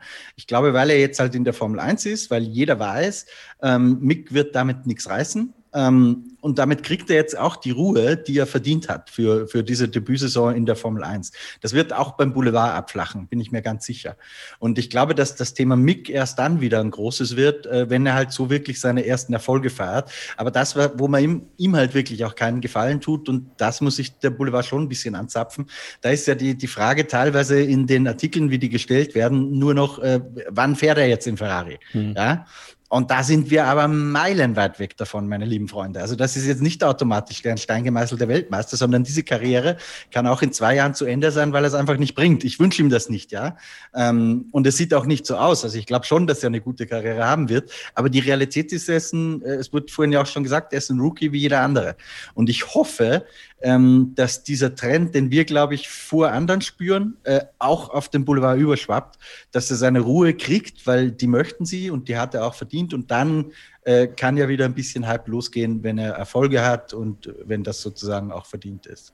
Ganz interessant bei uns in der Telegram-Gruppe und in der Facebook-Gruppe hat man sehr oft am Wochenende gelesen, dass die Leute schon genervt von Mick Schumacher sind. Also ich glaube, dass. Ja, das ist ja, glaube ich, was dazu beiträgt, Kevin. Es ist eine Sättigung einfach. Da. Genau. Weil ja. du hast jetzt jahrelang alles von Mick Schumacher gehört, jetzt ist er da. Ähm, so, und das war's erstmal. Da passiert jetzt länger nichts. Ja? ja? Jetzt ist er in der Formel 1 und das nächste wird irgendwie das erste Podium oder der erste Sieg sein. Dann wird's wieder explodieren, aber das passiert halt nicht so schnell. Aber das ist genau, äh, ich glaube, da triffst du einen Nagel auf den Kopf. Ich glaube, die Leute sind voll. Sie wissen alles über Mick. Ähm, er wird jetzt nicht eine Stunde bei Land sitzen und erzählen, wie es seinem Papa geht und wie er die Kindheit verbracht hat, ja, weil das ist einfach nicht deren Medienstrategie und das gilt es auch zu respektieren. Das würde natürlich die Dinge ändern, dann würden sie, aber ich glaube, erstmal ist der Drops gelutscht. Äh, von Mick weiß man einfach alles. Maurice, äh, um zum dritten Rookie zu kommen. Äh, mit Christian habe ich schon drüber gesprochen im ersten Tag, deswegen ist er jetzt mal außen vor. Ist Yuki Tsunoda deiner Meinung nach das nächste große Ding der Formel 1? Ob er das Ding ist, weiß ich nicht, aber er ist auf jeden Fall eins der äh, Rookies oder der Dinge, die in den nächsten Jahren halt wirklich äh, zu den Topfahrern reifen können, wenn er so macht. Für ihn ein Highlight persönlich in einem Interview hat er gesagt, war es halt gegen den Lieblingsfahrer seines Vaters zu fahren. Mhm. Äh, er war ja im Wheel-to-Wheel-Battle mit Alonso und sah da auch gar nicht so mies aus. Also der hat es schon drauf und ich glaube, er ist auch der jüngste Rookie äh, seit Ewigkeiten. Also von daher äh, hat er auf jeden Fall eine rosige Zukunft, vorausgesetzt, dass er halt da weitermacht, wo er äh, jetzt im vergangenen Wochenende aufgehört hat. Das Hammerduell eigentlich für mich, äh, ich habe es vorhin schon angesprochen mit Christian, das ging Lance Stroll, also die absolute Dive-Bomb nochmal am Ende, um dann den neunten Platz einzufahren. Als Rookie finde ich ein tolles Ergebnis für ihn. Ähm, warst, bist du überrascht von solchen Manövern? Also wenn man das so von außen betrachtet, Maurice, ähm, dass so ein, dass so ein, ein Jüngling, sag ich mal, und, und Lance Stroll ist ja jetzt auch noch nicht so alt, ja, aber äh, Yuki Tsunoda, 2000er Jahrgang, der kommt da hin, der, Christian würde sagen, der scheißt sich nix und hält da einfach rein und schafft das auch, bringt die Klasse mit. Ähm, für dich ein Moment, wo du sagst, so, oh ja, das, das macht Spaß zuzuschauen, oder? Das ist auf jeden Fall ein Highlight des Wochenendes gewesen, dass äh, der halt auch vor den Erfahreneren nicht zurückgeschreckt ist. Denn Stroll ist nochmal eine ganz andere Kiste. Bei dem vermissen ja so einige manchmal den Enthusiasmus, den man braucht, um dagegen zu halten. So wie das äh, vielleicht das Battle mit, ähm, wer war das? Ich glaube, das war Ricardo, Vettel, Alonso und dahinter Zunoda es teilweise gab. Ähm, das war schon ein Highlight auf jeden Fall im Rennen. Und ähm, das macht auf jeden Fall Lust auf mehr. Jan, ich möchte mit dir mal in, in, im Thema Yuki Tsunoda eine andere Seite beleuchten, zwar das Thema Marketing und Vermarktung eines Fahrers. Du bist ja auch äh, in der Vermarktung auch aktiv, du kennst dich da aus, du ähm, hast dann Gespür für auch was Social Media und so angeht. Und ähm, ich finde die Vermarktung, die Red Bull mit Yuki Tsunoda, aber auch Yuki Tsunoda für sich selber macht, sehr, sehr interessant, weil ähm, er unheimlich cool wirkt. Äh, also dafür, dass er, also ne, doof, ne, dafür, also unter 1,60 groß ist, wirkt er wie ein Riese, finde ich, äh, im Social Media Bereich. Und das ist ja eine Währung heutzutage. Da muss man ja mal drüber nachdenken. Ähm, was, was macht diese Vermarktung mit dir, wenn du das so beobachtest? Vielleicht auch im Vergleich zu äh, Mick Schumacher und Nikita Mazepin, so auf Social Media und so bezogen. Ja, also natürlich, äh, das ist, äh, das, das kennt man von Red Bull, ähm, das kennt man von äh, vielen Fahrern, die sich halt darüber profilieren und groß machen. Das ist natürlich im ersten Aufschlag mal, wenn du im Social Media heutzutage groß bist, das sieht schon mal gut aus. Am Ende zählt trotzdem, das ist so blöd wie es klingt, und da packe ich auch meine, meine 3 Euro ins Phrasenschwein. Am Ende zählt, zählt die Leistung, die, die du bringst. Und das Gute aber ist bei Tsunoda, der, der bringt trotzdem die Leistung. Und das hat er beim Test gezeigt, das hat er jetzt im Rennen, am Rennwochenende gezeigt. Das bedeutet, also es ist nicht nur so eine, so eine Marketingbombe irgendwie, wo er sagt, hey, ich, äh, ich mache mich größer, als ich bin, im wahrsten Sinne des Wortes. Und er, er zeigt es ja trotzdem auch auf der Strecke. Und das Ganze mit überlegten Manövern, mit äh, einfach einer klaren Strategie, nicht nur in Social Media, sondern auch auf der, auf der Rennstrecke, im Rennen. Und dieses gemeinschaftliche Zusammenspiel dann noch mit Red Bull im Hintergrund. Das ist äh, eigentlich eine, eine, Win-Win-Win-Win-Situation, die sie da haben. Und dann auch noch die Herkunft. Der, als äh, japanischer Landsmann ist das äh, der Export der letzten Jahre, wenn nicht Jahrzehnte. Äh, zumindest mal jetzt, was den ersten Ein äh, Anschein hat, das Ganze. Und äh, das könnte natürlich auch wieder so eine, so eine Sache sein, wo äh, man sehr, sehr von profitieren kann. Er als, als Landsmann und natürlich auch wieder die Marke Red Bull, und das muss man immer dazu sagen, die steht nun mal einfach dahinter extrem, ähm, dass man das ausnutzen kann und äh, dann am Ende, wenn er noch die Leistung bringt, ist das die, die ja, der, Marketing-Faktor, ähm, der, der da einfach reinzählt. Also für mich ist das momentan, und das muss ich aber natürlich jetzt bestätigen über die, die nächste Zeit, äh, wirklich das Ding, was, äh, was sie hervorbringen können. Christian, das ist ja ein interessanter Punkt, ne? Das mit Japan. Also ähm, sagen ja auch viele Experten, dass es jetzt äh, auch äh, Peter Reichert zum Beispiel, ähm, RTL-Kollege, der im, im Clubhouse-Meeting sagt, jetzt kommt da mal wirklich ein Japaner, der was drauf hat in die Formel 1. Und das als Vermarktungsmöglichkeit auf dem asiatischen Markt ist natürlich für so eine Formel 1 auch absolut Gold wert, ne? Mit Sicherheit. Also Japan, ich habe ich hab da äh, ein, zwei Bekannte auch, die da drüben waren und teilweise noch sind. Ähm, das ist natürlich so fern und dadurch wird es in Europa auch nicht so wahrgenommen, aber das ist schon äh, auch im Motorsport eine große Industrie. Wir, wir Deutschen, oder ich bin ja eigentlich Österreicher, fühle mich aber als halber Deutscher zumindest, ähm, wir glauben ja immer, Deutschland ist der Nabel der Welt, was den Motorsport betrifft, ja, und übersehen irgendwie dabei, ähm, dass nach Bahrain mehr Zuschauer kommen als nach Rockenheim, wenn man mal die, die Realität ausspricht, auch wenn sie ein bisschen unbequem ist. Aber Japan ist halt richtig was los. Da gibt es eine eigene, also Superformula, äh, alle möglichen richtigen Rennserien. Das hat eine richtige Rennsportkultur und ähm, das ist auch richtig groß in die breite Masse rein. Ich kann mich erinnern, ich habe äh, öfter mal telefoniert mit ähm, Rudolf Ratzenberger, den Vater von Roland Ratzenberger, der ja verstorben ist. Und Roland hat ja eine riesengroße Karriere in Japan gehabt. Und ähm, der Rudi Ratzenberger hat mir irgendwann mal erzählt, er hat erst lange nach dem Tod von Roland realisiert, was für ein absoluter Superstar der Roland in Japan war. Der ist ja von jeder Tankstelle, hat er gesagt, hat der runtergelacht. Und da gibt's wohl auch Fotos im, im Privatarchiv. Also das ist schon, das, das checken wir, glaube ich, hier in Europa gar nicht so, was sich da in Japan abspielt. Ja. Auch das ist was, was wir beobachten werden hier bei Rookie Watch, bei Starting Red, dem Formel 1 Podcast auf meinsportpodcast.de. Wir machen jetzt eine kurze Pause. Ja, und dann äh, sprechen wir mal über äh, die alten Herren, die da auch noch Formel 1 fahren. Namentlich natürlich Fernando Alonso. Ja, und ich möchte es fast sagen, Sebastian Vettel müssen wir auch nochmal äh, in diese Phase mit reinpacken, obwohl da noch ein paar Jahre zwischenliegen. Kimi Räikkönen können wir auch nochmal besprechen. Einiges gibt es noch zu besprechen. Bleibt also dran hier bei Starting Grid auf meinsportpodcast.de. Wie viele Kaffees waren es heute schon? Kaffee spielt im Leben vieler eine sehr große Rolle. Und das nicht nur zu Hause oder im Café, sondern auch am Arbeitsplatz. Dafür gibt es Lavazza Professional. Kaffee am Arbeitsplatz, der genauso lecker schmeckt wie in eurem Lieblingscafé. Die perfekte Kaffeelösung für jede Art von Unternehmen. Klein, mittel, groß. Ihr habt auf jeden Fall einen Kaffee, der schmeckt. Die richtige Motivation für eure Arbeitstage. Alle Infos zu Lavazza Professional findet ihr auf lavazzapro.de mit allen Kaffeelösungen für euer Büro. Willkommen zurück bei Starting Grid, dem Formel 1 Podcast auf meinsportpodcast.de. Wir blicken zurück auf den großen Preis von Bahrain, Maurice und einem Fahrer, der äh, sein Comeback in der Formel 1 gefeiert hat an diesem Wochenende, Fernando Alonso. Und ich finde, der hat ein sensationelles Wochenende gehabt. Hat aus dem Alpin meiner Meinung nach mehr rausgeholt, als der Alpin in der Lage war zu leisten. Und musste dann, und das ist ja ein bisschen die Ironie des Ganzen, äh, ihm sind ja äh, äh, Christian, ich glaube, eine Plastikverpackung ist ihm ähm, ins Heck gef geflogen, ne? Ja, ein Sandwichpapierchen hieß es, ging Super. irgendwie wohl in eine Bremsbelüftung rein. Ey, und das in einer Phase, wo sie gerade Plastikverpackungen verbannen wollen im Paddock. Fliegt ich weiß nicht, ob es Plastik ist tatsächlich, aber ich habe die Geschichte nicht selbst gemacht, deswegen bin ich nicht detailfest bei dem Thema. Aber, aber, aber trotzdem, alleine diese Ironie ist, ist, schon, ist schon ein bisschen, bisschen witzig. Äh, aber Maurice, ja, ja. Äh, Fernando Alonso hatte Spaß. Hattest du auch Spaß an Fernando Alonso?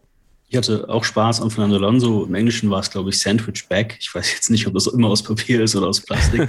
Keine Ahnung. Aber Fernando Alonso hat äh, wirklich alles rausgequetscht aus dem Alpin, das was ging. Und er hat halt gezeigt, dass er halt besser ist als die Autos, die er so in den letzten Jahren gefahren ist. Und er ist auf jeden Fall noch drauf. Jetzt ist natürlich zu erwarten, äh, ich glaube, wenn wir gucken, wo Alpin steht, müssen wir auf Ocon gucken. Der hat zwar auch nicht das beste Rennen gehabt, aber wenn wir davon ausgehen, dass er den Alpine auch am, nahe, am Limit bewegen kann, dann äh, war Fernando Alonso das Ding in Q3 zu stellen und dann eine sehr, sehr gute Pace im Rennen lange mitgehen zu können, doch auf jeden Fall ein Highlight und ein Comeback, was ich persönlich so nicht erwartet habe. Ich dachte, der würde hinter Ocon fallen tatsächlich. Ähm, ist also Alonso deiner Meinung nach ein tatsächlicher Goldjunge für, für Alpine, weil man vielleicht davon ausgehen kann, dass wenn man jetzt, man sollte natürlich diesen Saisonstart nicht zu hoch bewerten, aber wenn ein Ocon jetzt nicht so in die Gänge kommt und der Alpine eigentlich schwächer ist als ähm, Fernando Alonso, dass Fernando Alonso mit seiner Klasse aber noch einiges rausholen kann, dass er am Ende der Punkte gerannt sein könnte für das Team diese Saison? Also er könnte auf jeden Fall dafür sorgen, äh, dass man Platz sieben oder acht erreicht, je nachdem, wie gut die Alphas sind weil die konnten ja auch nicht die komplette Pace gehen, die sie wollten. Aber Alonso ist auf jeden Fall Gold, Gold wert auf jeden Fall. Und ähm, mit Ocon ist halt für das Team halt wichtig, jemanden zu haben, der auch französisch ist, zumindest auf dem Papier. Und äh, wenn wirklich die Gerüchte stimmen, wie man so hört mit Pierre Gasly, wenn der Alpha Tauri verlassen sollte, obwohl wenn der Alpha Tauri weiterhin so viel Pace hat, dann wage ich zu bezweifeln, dass der da weg will. Aber für Alpine ist Alonso auf jeden Fall Gold wert, weil der kann die äh, auf jeden Fall retten dieses Jahr. Jan, ähm, es ist ja wirklich so ein bisschen so, äh, dass die, die alten Herren auf sich aufmerksam gemacht haben. Auch Kimi Räikkönen hat, finde ich, ein super tolles Wochenende gehabt und wirkte extrem locker. Also äh, ich habe vorhin noch ähm, auf dem Heimweg den Podcast von den Kollegen von Sky gehört. Da hat Sandra Baumgartner erzählt, dass er äh, von sich selbst zum Interview gekommen ist. Ja, sie hat eigentlich auf einen anderen Fahrer gewartet. Plötzlich stand Kimi da und wollte reden. Und äh, auch diese Geschichte mit diesem Plakat, was er da hochgehalten hat und sowas. Also es sind so, so kleine Sachen, die mir richtig Spaß machen. Ich habe das Gefühl, entweder weiß er, dass es seine letzte Saison ist und er hat nochmal so richtig Spaß, oder er wird einfach nicht müde. Und das ist natürlich so ein Zeichen, gerade für diese alte Generation, in Anführungsstrichen wie Alonso und Raikön. Äh, wir sind noch da und jetzt stell dir mal vor, wir hätten ein Auto, mit dem wir gewinnen können, dann würden wir auch noch da vorne mitfahren.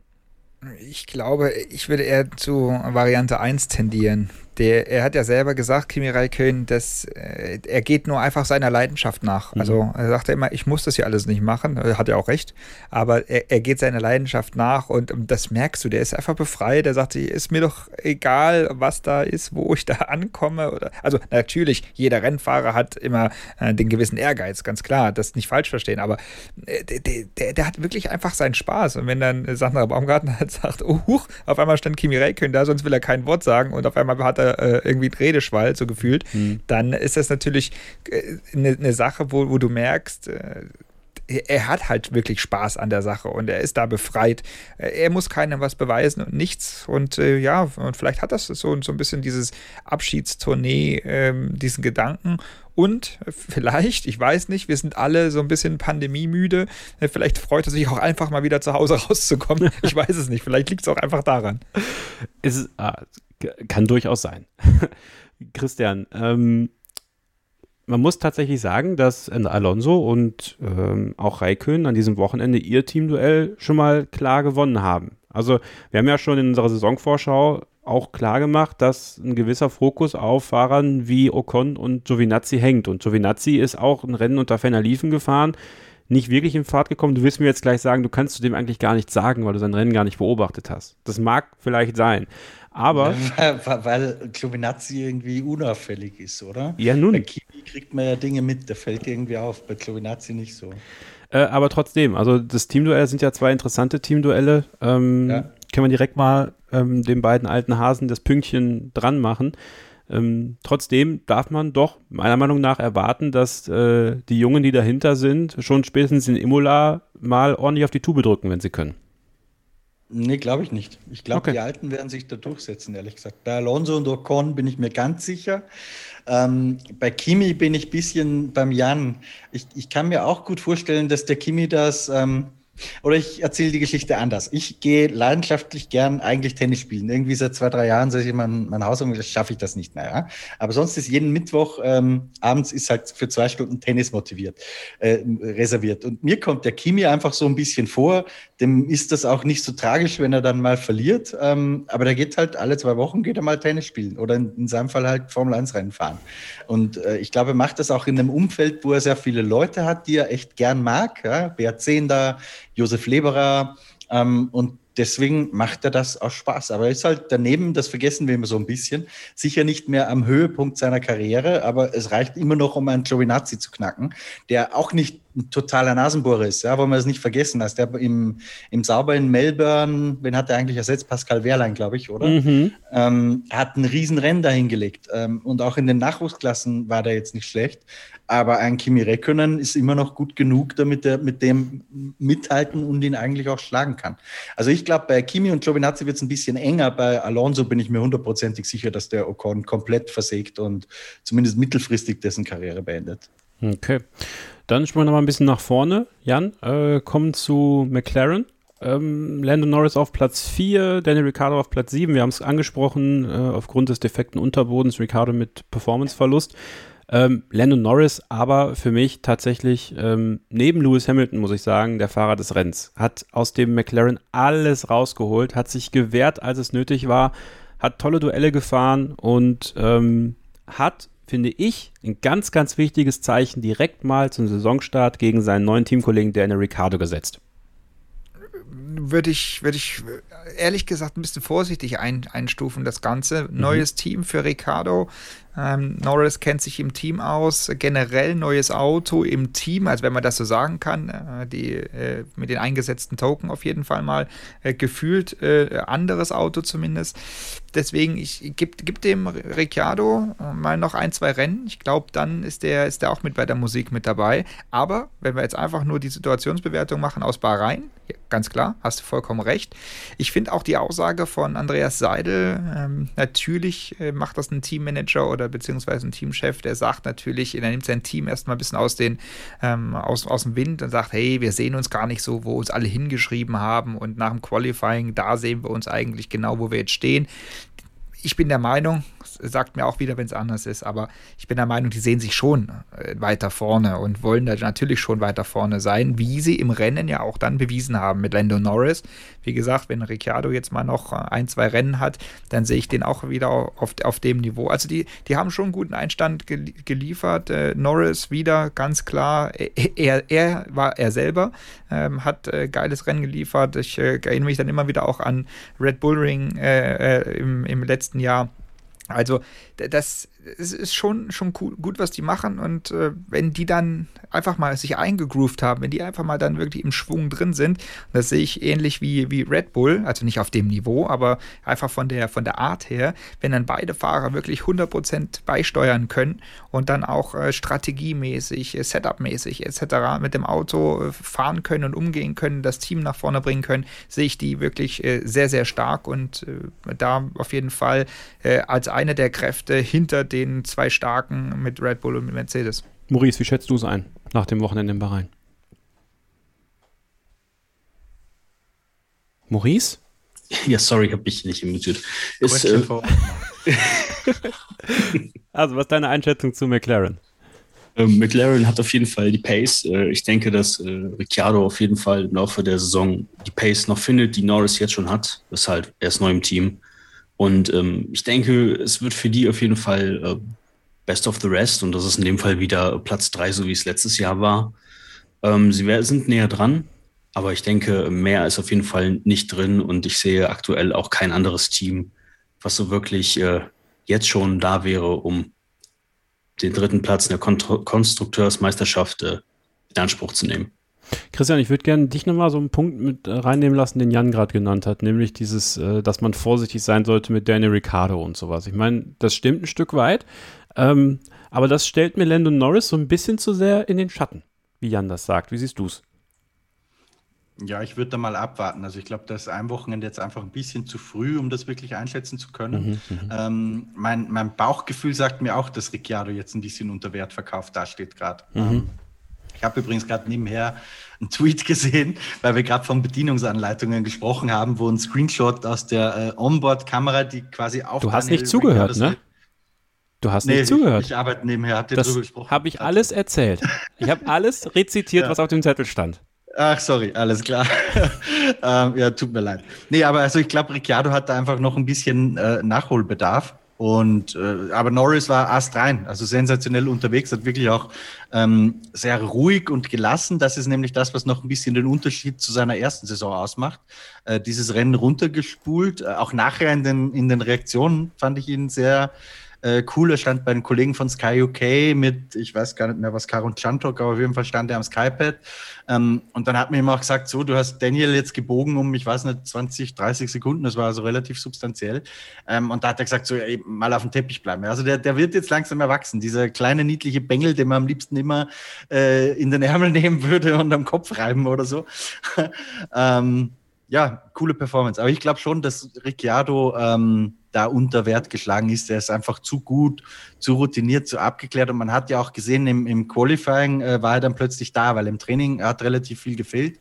Im Qualifying war er dann ja da, als es drauf ankam. Und das ist halt einfach das, was die großen Könner wirklich auszeichnet. Genauso Alonso, ja, der war auch im freien Training jetzt nicht irgendwie auffällig, aber als es dann darum ging, im Qualifying äh, die Mühle ins Q3 zu stellen, da war er halt da und hat es auf den Punkt gebracht. Ich weiß nicht, ob das irgendwie eine Qualität ist, die mental ist oder ob die einfach äh, in Trainings, das kann vielleicht Jan aus der Rennfahrersicht besser beurteilen, aber das fällt schon auf, dass die wirklich äh, ganz Großen äh, diese Fähigkeit haben, einfach auf dem Punkt da zu sein und zu liefern. Und das kriegen andere, die vielleicht eine schnelle Runde genauso schnell mal fahren können, aber die kriegen das irgendwie nicht so auf die Kette.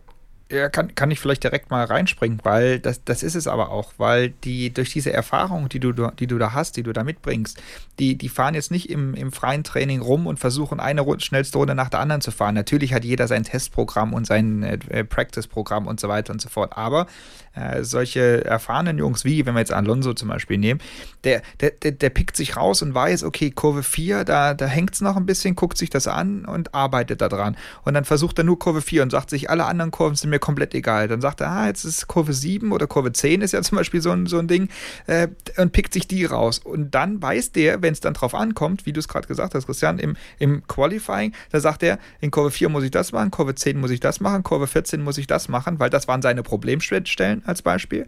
Und dann packt er das zusammen. Und das ist halt das, was die Erfahrenen noch einen Ticken besser können als einfach die Jungen. Die Jungen wollen einfach eine Runde raushauen, schnell sein, bam. Und machen dann eher noch einen Fehler im Qualifying, da, weil sie nochmal versuchen, nochmal besser zu sein. Olaf Mantei hat mal zu mir gesagt, und das, äh, das, diesen, dieser Satz hat sich eingebrannt. Er hat gesagt, wenn du irgendwo einen Fehler gemacht hast, versuche nicht, den wieder gut zu machen, weil du fährst doch eh immer am Limit. Du kannst ja nicht noch schneller fahren, als du es ja eh schon machst. Und äh, das hat sich so eingebrannt bei mir und äh, so ist es halt. Also die, äh, so, ein, so ein erfahrener Fahrer, der, der bastelt das sich zusammen zusammen und äh, dann, wenn es darauf ankommt, zack, auf den Punkt. Sebastian so Vettel auch noch? Wie, oh, Entschuldigung. Äh, ich wollte gerade sagen, das, das, ist generell ein bisschen eine Lebensweisheit, oder? Ich habe mal ähm, ein bisschen Geld, nicht viel, aber ein bisschen Geld an der Börse verloren, weil du hast irgendwo, äh, hast du dich mit einer Aktie verschätzt und dann denkst du so, und jetzt riskiere ich extra viel, ähm, damit ich mir das wieder reinhole und das geht dann natürlich komplett in die Hosen. Das ist, das ist abschätzbar. Also es ist im Rennauto nichts anderes, finde ich ganz interessant. Kann Sebastian Vettel das auch noch schaffen? Jan? Oh, Sebastian Vettel. ähm, da kriege ich Bauchschmerzen, weil ich bin, also ich, ich, ich würde jetzt sagen, nicht Sebastian Vettel-Fan, nicht, aber Sympathisant, allein aus deutscher Sicht und er ist ja ein super Rennfahrer. Ich finde ihn auch als Typ an sich gut. Äh, aber es ist aber echt schwierig momentan. Also ich habe ganz, also ich, ich habe ein riesengroßes Bauchweh bekommen nach seinem Funkspruch ähm, am Wochenende. Also um auf deine Frage zuerst zu antworten, der kann das. Der, der im tief im Inneren kann er das. Äh, bloß der beschäftigt sich gefühlt mit so vielen anderen Dingen unterbewusst. Ich weiß es nicht, ob es mittlerweile die drei Kinder sind, die er hat, oder ob das, äh, keine Ahnung, äh, das Haus in der Schweiz ist, der Verkauf seiner Ferraris oder ich weiß es nicht. Aber irgendwas spielt da im Kopf eine ne Rolle, die, die ihn ablenkt davon, was er eigentlich macht, beziehungsweise, und das kenne ich auch, ähm, das hatte ich im Kart, beim Kartfahren, weil da lief ein, einen Tag überhaupt nichts, gar nichts. Ich war im Qualifying, glaube ich, 15., 20. oder irgend sowas, komme am nächsten Tag wieder, hab's Rennen gewonnen. Und äh, das war so einfach so ein Tag zum Vergessen, wo du, wo ich aber immer versucht habe, das muss doch gehen und das, ach, und das kann doch nicht sein. Und gefühlt ist es bei Sebastian Vettel auch gerade so. Und äh, ganz stark hat man das meiner Meinung nach gespürt dann im Rennen, als es dann zu äh, dem, dem Unfall kam in Kurve 1 und der, also der Unfall an sich blöd gelaufen, ja, mit dem hinten drauf fahren. Aber na, noch viel schlimmer fand ich dann sogar der Funkspruch danach. Äh, der hat die Spur gewechselt und was ich, wo alle gesagt haben, egal, egal ob du dann Ahnung vom Motorsport hast oder äh, normalerweise vom äh, Schach kommst, da hast du genau gewusst, Nee, Sebastian, also beim besten Willen, das war eindeutig dein Fehler. Und äh, da merkst du aber so ein bisschen so diese Verzweiflung, beziehungsweise dieses unbedingt wollen, ich muss doch und es muss doch gehen. Ja, das äh, finde ich echt schade, weil er kann es. Er, er kann es äh, umsetzen eigentlich. Ähm, das Feedback auf Sebastian Vettel war in unserer Facebook-Gruppe schwierig, sage ich mal. Johannes Dominik Weber schreibt, ich will die Situation Vettel-Ocon nochmals aufdröseln. Es kann ja nun wirklich nicht sein, dass ein Fahrer wie Vettel auf einmal so schwer davon überrascht wurde, dass er hinter Ocon plötzlich den Grip verliert. Dann direkt per Funk gegen Ocon zu schießen und ist in meinen Augen total und in meinen Augen total verzerrte Situation darzustellen, finde ich schon sehr dreist, auch wenn er äh, sich hinterher dafür entschuldigt hat, sowas sollte ihm nicht nochmal passieren, ist ja nicht das erste Mal. Auch Sascha Grimm geht in dieselbe Kerbe. Auf ganzer Linie enttäuscht hat Vettel. Aston Martin insgesamt war schwächer als gedacht, aber was Sebastian wieder gezeigt hat, war streckenweise auf seinem letztjährigen Niveau. Das habe ich mit, da habe ich mit deutlich mehr erwartet. Und so ging es halt immer weiter. Maurice, ähm, bis zu welchem Level kann man denn Sebastian Vettel da noch hart anpacken, auch aus Fansicht? Ich meine, man muss ja schon fast sagen, auf einem, auf einem, der am Boden liegt, soll man nicht noch drauf treten. Aber manchmal hat man das Gefühl, irgendwie, ja, ist, ist es von ihm selber eingebrockt? Weiß ich nicht. Ich tue mich da echt schwer zur Zeit, das irgendwie einzuschätzen. Ja, es fehlt natürlich so ein bisschen der, der Upswing, der kommt, wenn du Erfolg hast, wenn die Karre läuft, wenn du wirklich auch im, im Training und halt auch im, äh, im Test in Speed gehen kannst, wo du sagst, ah, ich habe Bock auf das Auto, das Auto fühlt sich gut an. Es geht ja jeder vom Privatwagen. Das ist halt ein Unterschied, ob du die erste Karre fährst, die du von Mama und Papa geschenkt bekommst oder halt dann vom erst verdienten Geld dir dann ein Auto kaufst. Das ist halt nochmal ein ganz anderes Feeling auch auf der Straße und dem fehlt halt so ein bisschen das Feeling für den Aston Martin und halt auch so ein bisschen Upswing. Der kommt aus so einer Negativspirale vom letzten Jahr einfach nicht raus. Und ähm, vielleicht kann der Aston ihm da helfen, dass er auf ein paar anderen Strecken besser läuft. Ich hatte teilweise das Gefühl, Lance Stroll hatte Pace, aber der verlor irgendwann die Pace. Das war im Qualifying auch ziemlich komisch. Der sah immer sehr gut aus zum Beginn und dann war die Pace plötzlich weg und im Rennen, je härter die Reifen, je leichter das Auto wurde, war dann auch keine Pace mehr da. Mal gucken, vielleicht äh, kriegt das Sinn, dass er es nochmal irgendwie nach oben schafft, aber im Moment sieht es halt äh, für das Team und für ihn halt schwierig aus, ob man noch auf ihn drauffahren muss. Ist halt äh, schwierig, weil ich finde, er ist mit dem, was aktuell rumgeht, genug beschäftigt und er wirkt auch nicht äh, mehr so gelöst, wie er das noch zu Beginn der Ferrari- oder Red Bull-Zeit war. Christian, hat Sebastian Vettel denn deiner Meinung nach auch den nötigen Biss, das schaffen zu wollen? Also die englischen Sky-Kollegen haben offensichtlich Wetten am Laufen, aber schon während der Saison in den Sack haut. Ähm, auch bei uns in der Telegram-Gruppe wurde schon spekuliert. Er hat ja eine mehrjährige Vereinbarung unterschrieben. Ähm, äh, glaubst du, er tut sich das auf Dauer denn auch an? Also er muss es ja nicht mehr. Also er, er muss sich und allen ja eigentlich nichts mehr beweisen. Er ist vierfacher Weltmeister. Vierfacher Weltmeister wirst du nicht nur, das ist übrigens dieselbe Scheiße, die Leute erzählen, wenn es um Lewis Hamilton geht, die wirst du nicht nur, wenn du im, äh, im besten Auto sitzt, weil dann wären Valtteri Bottas und Mark Webber schon Weltmeister geworden, liebe Freunde. Also dieses Argument zählt für mich 0,0. Das sind herausragende Rennfahrer. Aber beiden, äh, die, die vereint es ja. Die müssen sich ja eigentlich nichts mehr beweisen. Theoretisch könnte Lewis Hamilton jetzt sagen, ich höre auf, und theoretisch könnte auch Sebastian Vettel sagen, ich höre auf. Die haben beide sensationelle Karrieren hinter sich. Trotzdem muss man sich halt fragen, Lewis Hamilton scheint diesen Biss noch zu haben, das hat er nach dem Rennen gezeigt, wir haben darüber gesprochen. Hat Sebastian Vettel den deiner Meinung nach noch? Mhm. Ich würde die erste Frage, die du gestellt hast, vielleicht zuerst beantworten. Ich glaube schon, dass er was beweisen muss und wahrscheinlich am meisten sich selbst. Weil ich glaube, so jetzt zu gehen, äh, nach diesem Ferrari-Jahr und wenn es jetzt so weitergeht, m -m, das, das macht er nicht. Der, der muss noch mal erfolgreich sein, bevor er da weg kann. Und ich glaube auch deswegen nicht, dass er aufhört, weil wenn ihn das alles so nerven würde oder ihm so zusetzen würde und er nicht mehr selbst an sich glauben würde, dann hätte sich jetzt dieses Projekt Aston Martin gar nicht angetan, sondern dann wäre er einfach gegangen. Aber er hat da, glaube ich, echt noch mal Bock drauf und ich bin auch nach wie vor davon überzeugt, dass das schon eine Chance hat, äh, mittel- bis langfristig erfolgreich zu sein. Also das traue ich dem schon zu. Ich glaube, was er einfach braucht, ist mal ein Erfolgserlebnis ähm, und dann hinterher ein paar stabile Rennen. Und dann kann so eine Spirale auch ganz schnell wieder gebrochen sein. Jan, was sagst du dazu? Das hat mich aber überrascht hier. Ähm, ja, die, ja, ich glaube das auch. Ähm, was ich, also, dass er einfach dieses Erfolgserlebnis braucht. Was ich bei Sebastian Vettel so die, eigentlich seit er in der, in der Formel 1 ist, wobei man muss ein bisschen so die Anfangseuphorie, die ja jeder Fahrer hatte, also jeder, jeder Rookie, der reinkommt, hat ja so eine Anfangseuphorie und alles ist toll und ist endlich in der Formel 1. Äh, so war es ja bei, bei Sebastian Vettel auch, äh, bei Toro Rosso, ja, dieses, äh, also nach seiner BMW-Phase äh, bei Toro Rosso dann, ähm, wo er dann halt auch in Monza dann noch de, den Sieg geholt hat, aber er braucht immer gefühlt so ein äh, sehr, sehr starkes Wohlfühlnest um sich herum. Ja, also das Auto muss gut sein von Grund auf. Ähm, der, das Team muss ihm sehr stark den, den Rücken stärken. Das, zumindest kommt mir das nach außen so vor. Ich, ich kenne Sebastian, ich bin mit ihm zusammen Kart gefahren. Ähm, ist, da, ich, ich kann jetzt nicht einschätzen, wie es jetzt momentan ist, aber so gefühlt nach außen sieht das so aus, als ob er da immer wirklich so dies, diesen Wohlfühlfaktor ganz stark braucht, also unabhängig von Erfolgen wenn ich jetzt den Vergleich mal mache, weil du den auch gemacht hast, Kevin, mit äh, Lewis Hamilton. Lewis Hamilton ist so ein Naturtalent, äh, der, der, der anders an die Sache rangeht. Also während Hamilton, glaube ich, äh, während, äh, sorry, Vettel wahrscheinlich relativ viel Daten auch studieren muss und sich reinarbeiten muss, wie das auch Michael Schumacher gemacht hat, so ist es bei Hamilton eher so, der, der setzt sich rein und egal wie das Ding jetzt erstmal fährt, ob das jetzt geradeaus fährt oder vier Spuren im Schnee irgendwie so äh, quer um die Ecke, äh, der, der ist erstmal schnell. Der, der kann sich da erstmal rein, reinarbeiten, einfach mit, seiner, mit seinem Naturtalent, was er hat und dieser, dieser Grundstärke. Und das sehe ich bei Sebastian Vettel halt äh, da ein bisschen im Nachteil, dass er, dass er, wie gesagt, erstmal, es, er, er muss erstmal sagen, ah ja, okay, hier bin ich angekommen, das passt und dann kann er auch schnell sein. Dann kann er richtig schnell sein. Maurice, deine Meinung gerne auch noch dazu. Ähm, Sebastian Vettel, der kann es auf jeden Fall schaffen. Ich wage zu bezweifeln, dass es dieses Jahr noch wird. Ich glaube, im Rule Change wird Aston mit der aufgestockten Fabrik halt einen, einen Sprung machen.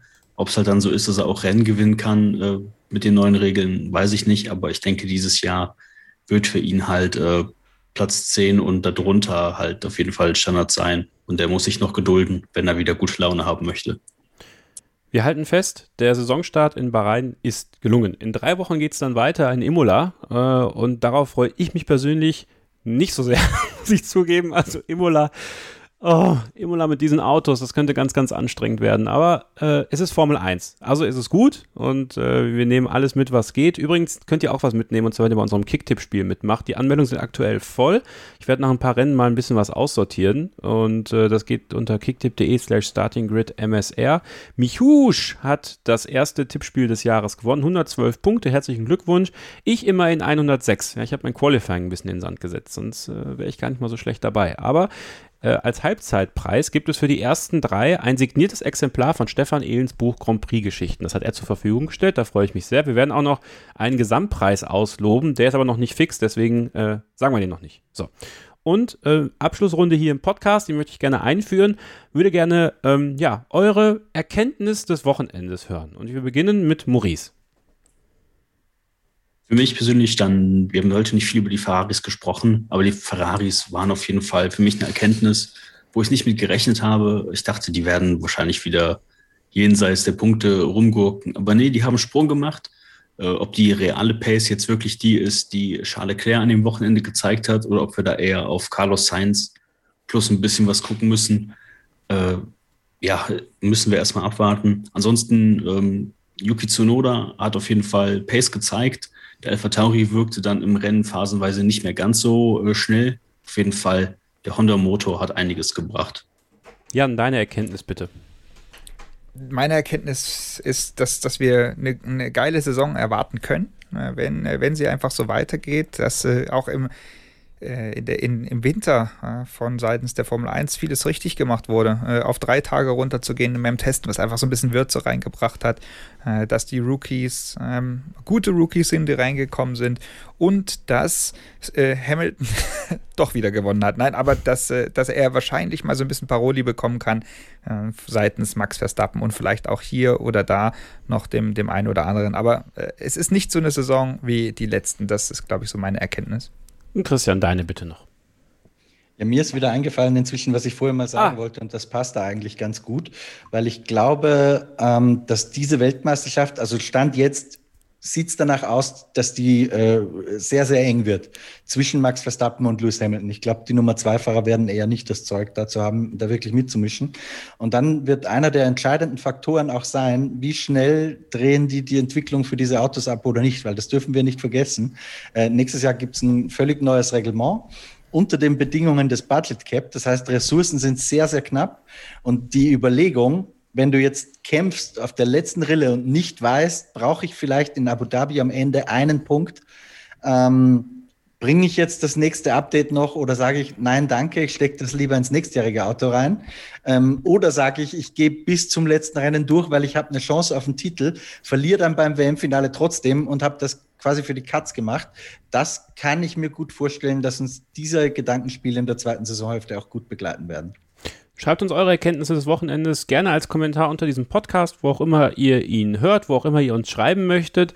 Ja, wenn ihr uns im Social Media Bereich folgen wollt, könnt ihr das gerne machen. Christian Nimmervoll ist at mst-christian m bei Twitter oder Formel 1 Insight mit Christian Nimmervoll bei Facebook. Ich bin at kevin-scheuren bei Twitter und ihr könnt gerne unseren Instagram-Kanal folgen, at startinggrid-f1. Jan, wo kann man dir folgen? Natürlich auf den jeweiligen Plattformen, die du schon genannt hast. Äh, und äh, bei mir ist es ganz simpel, ohne Unterstriche, ohne alles, einfach mein Name, Jan Seifert. Maurice, hast du auch was, äh, wo man dir folgen kann, wo man, wo du es gerne möchtest, dass Leute äh, dir folgen? Äh, natürlich findet man mich auch in den normalen sozialen Medien. Ich äh, trete da meistens als Wampendribbel auf. Ist noch so ein bisschen eine alte Person von mir vom Fußball. und ansonsten habe ich aktuell leider nichts, was ich promoten könnte. Aber es hat auf jeden Fall viel Spaß gemacht, hier zu sein. Schön, dass du da warst. Ähm, schön, dass es dir Spaß gemacht hat und äh, komm gerne mal wieder. Mir hat es auch Spaß gemacht mit dir. Und ihr könnt auch dabei sein, wenn ihr möchtet. Also meldet euch gerne an. Äh, wir haben auch schon für die nächsten Ausgaben den einen oder anderen äh, Menschen auf der Liste, männlich, weiblich, divers, ähm, die hier dabei sein möchten. Und das könnt ihr natürlich auch machen. Vielen Dank an äh, Jan Seifert, dass er heute dabei war. Danke, Jan. Vielen lieben Dank, dass ich dabei sein durfte und ähm, ja, haben fleißig hören und äh, ihr, ihr macht euren Job genauso weiter, weil das ist geil, wie ihr es macht. Dankeschön, vielen lieben Dank, das tut gut. Äh, ja, ähm, Christian, auch dir natürlich, vielen lieben Dank. Hat mich gefreut, Kevin. Ich freue mich schon aufs nächste Mal. Ja, ich mich auch. Ihr euch hoffentlich auch, denn es geht schon am Samstag weiter mit unserer neuen Serie Vintage, The Past of Formula One. Eine kleine Osterüberraschung für euch. Es ist ja keine Überraschung mehr. Mario Andretti ist da, der Formel 1 Weltmeister von 1978. Letzte Woche durfte ich ihn interviewen, noch vor dem Saisonauftakt. Nächste Woche, also am Samstag, kommt das Ganze online. Auf unserer Instagram-Seite präsentieren wir euch so im Laufe der Woche schon mal so zwei, drei kleine Ausschnitte, worauf ihr euch dann freuen könnt. Und dann hoffe ich, dass ihr am Samstag auch wieder dabei seid. Abonniert den Podcast in jeder Podcast-App, in der ihr die abonnieren könnt. Bleibt gesund, bis zum nächsten Mal. Keep Racing. Ich habe mich natürlich schockverliebt, weil die war wirklich ganz, ganz klein. So begann die Mensch-Hund-Beziehung zwischen Christina und Tierschutzhund Frieda. Und wie es danach, nach dem ersten Moment der Verliebtheit, so weiterging und welche Klippen es danach zu umschiffen galt, das hört ihr in der neuen Ausgabe von Iswas Dog, dem Podcast für harmonische Mensch-Hund-Beziehungen. Iswas Dog? Mit Malte Asmus. Überall, wo es Podcasts gibt. Starting Grid, die Formel 1 Show mit Kevin Scheuren in Zusammenarbeit mit motorsporttotal.com und Formel1.de. Keep racing Auf meinsportpodcast.de.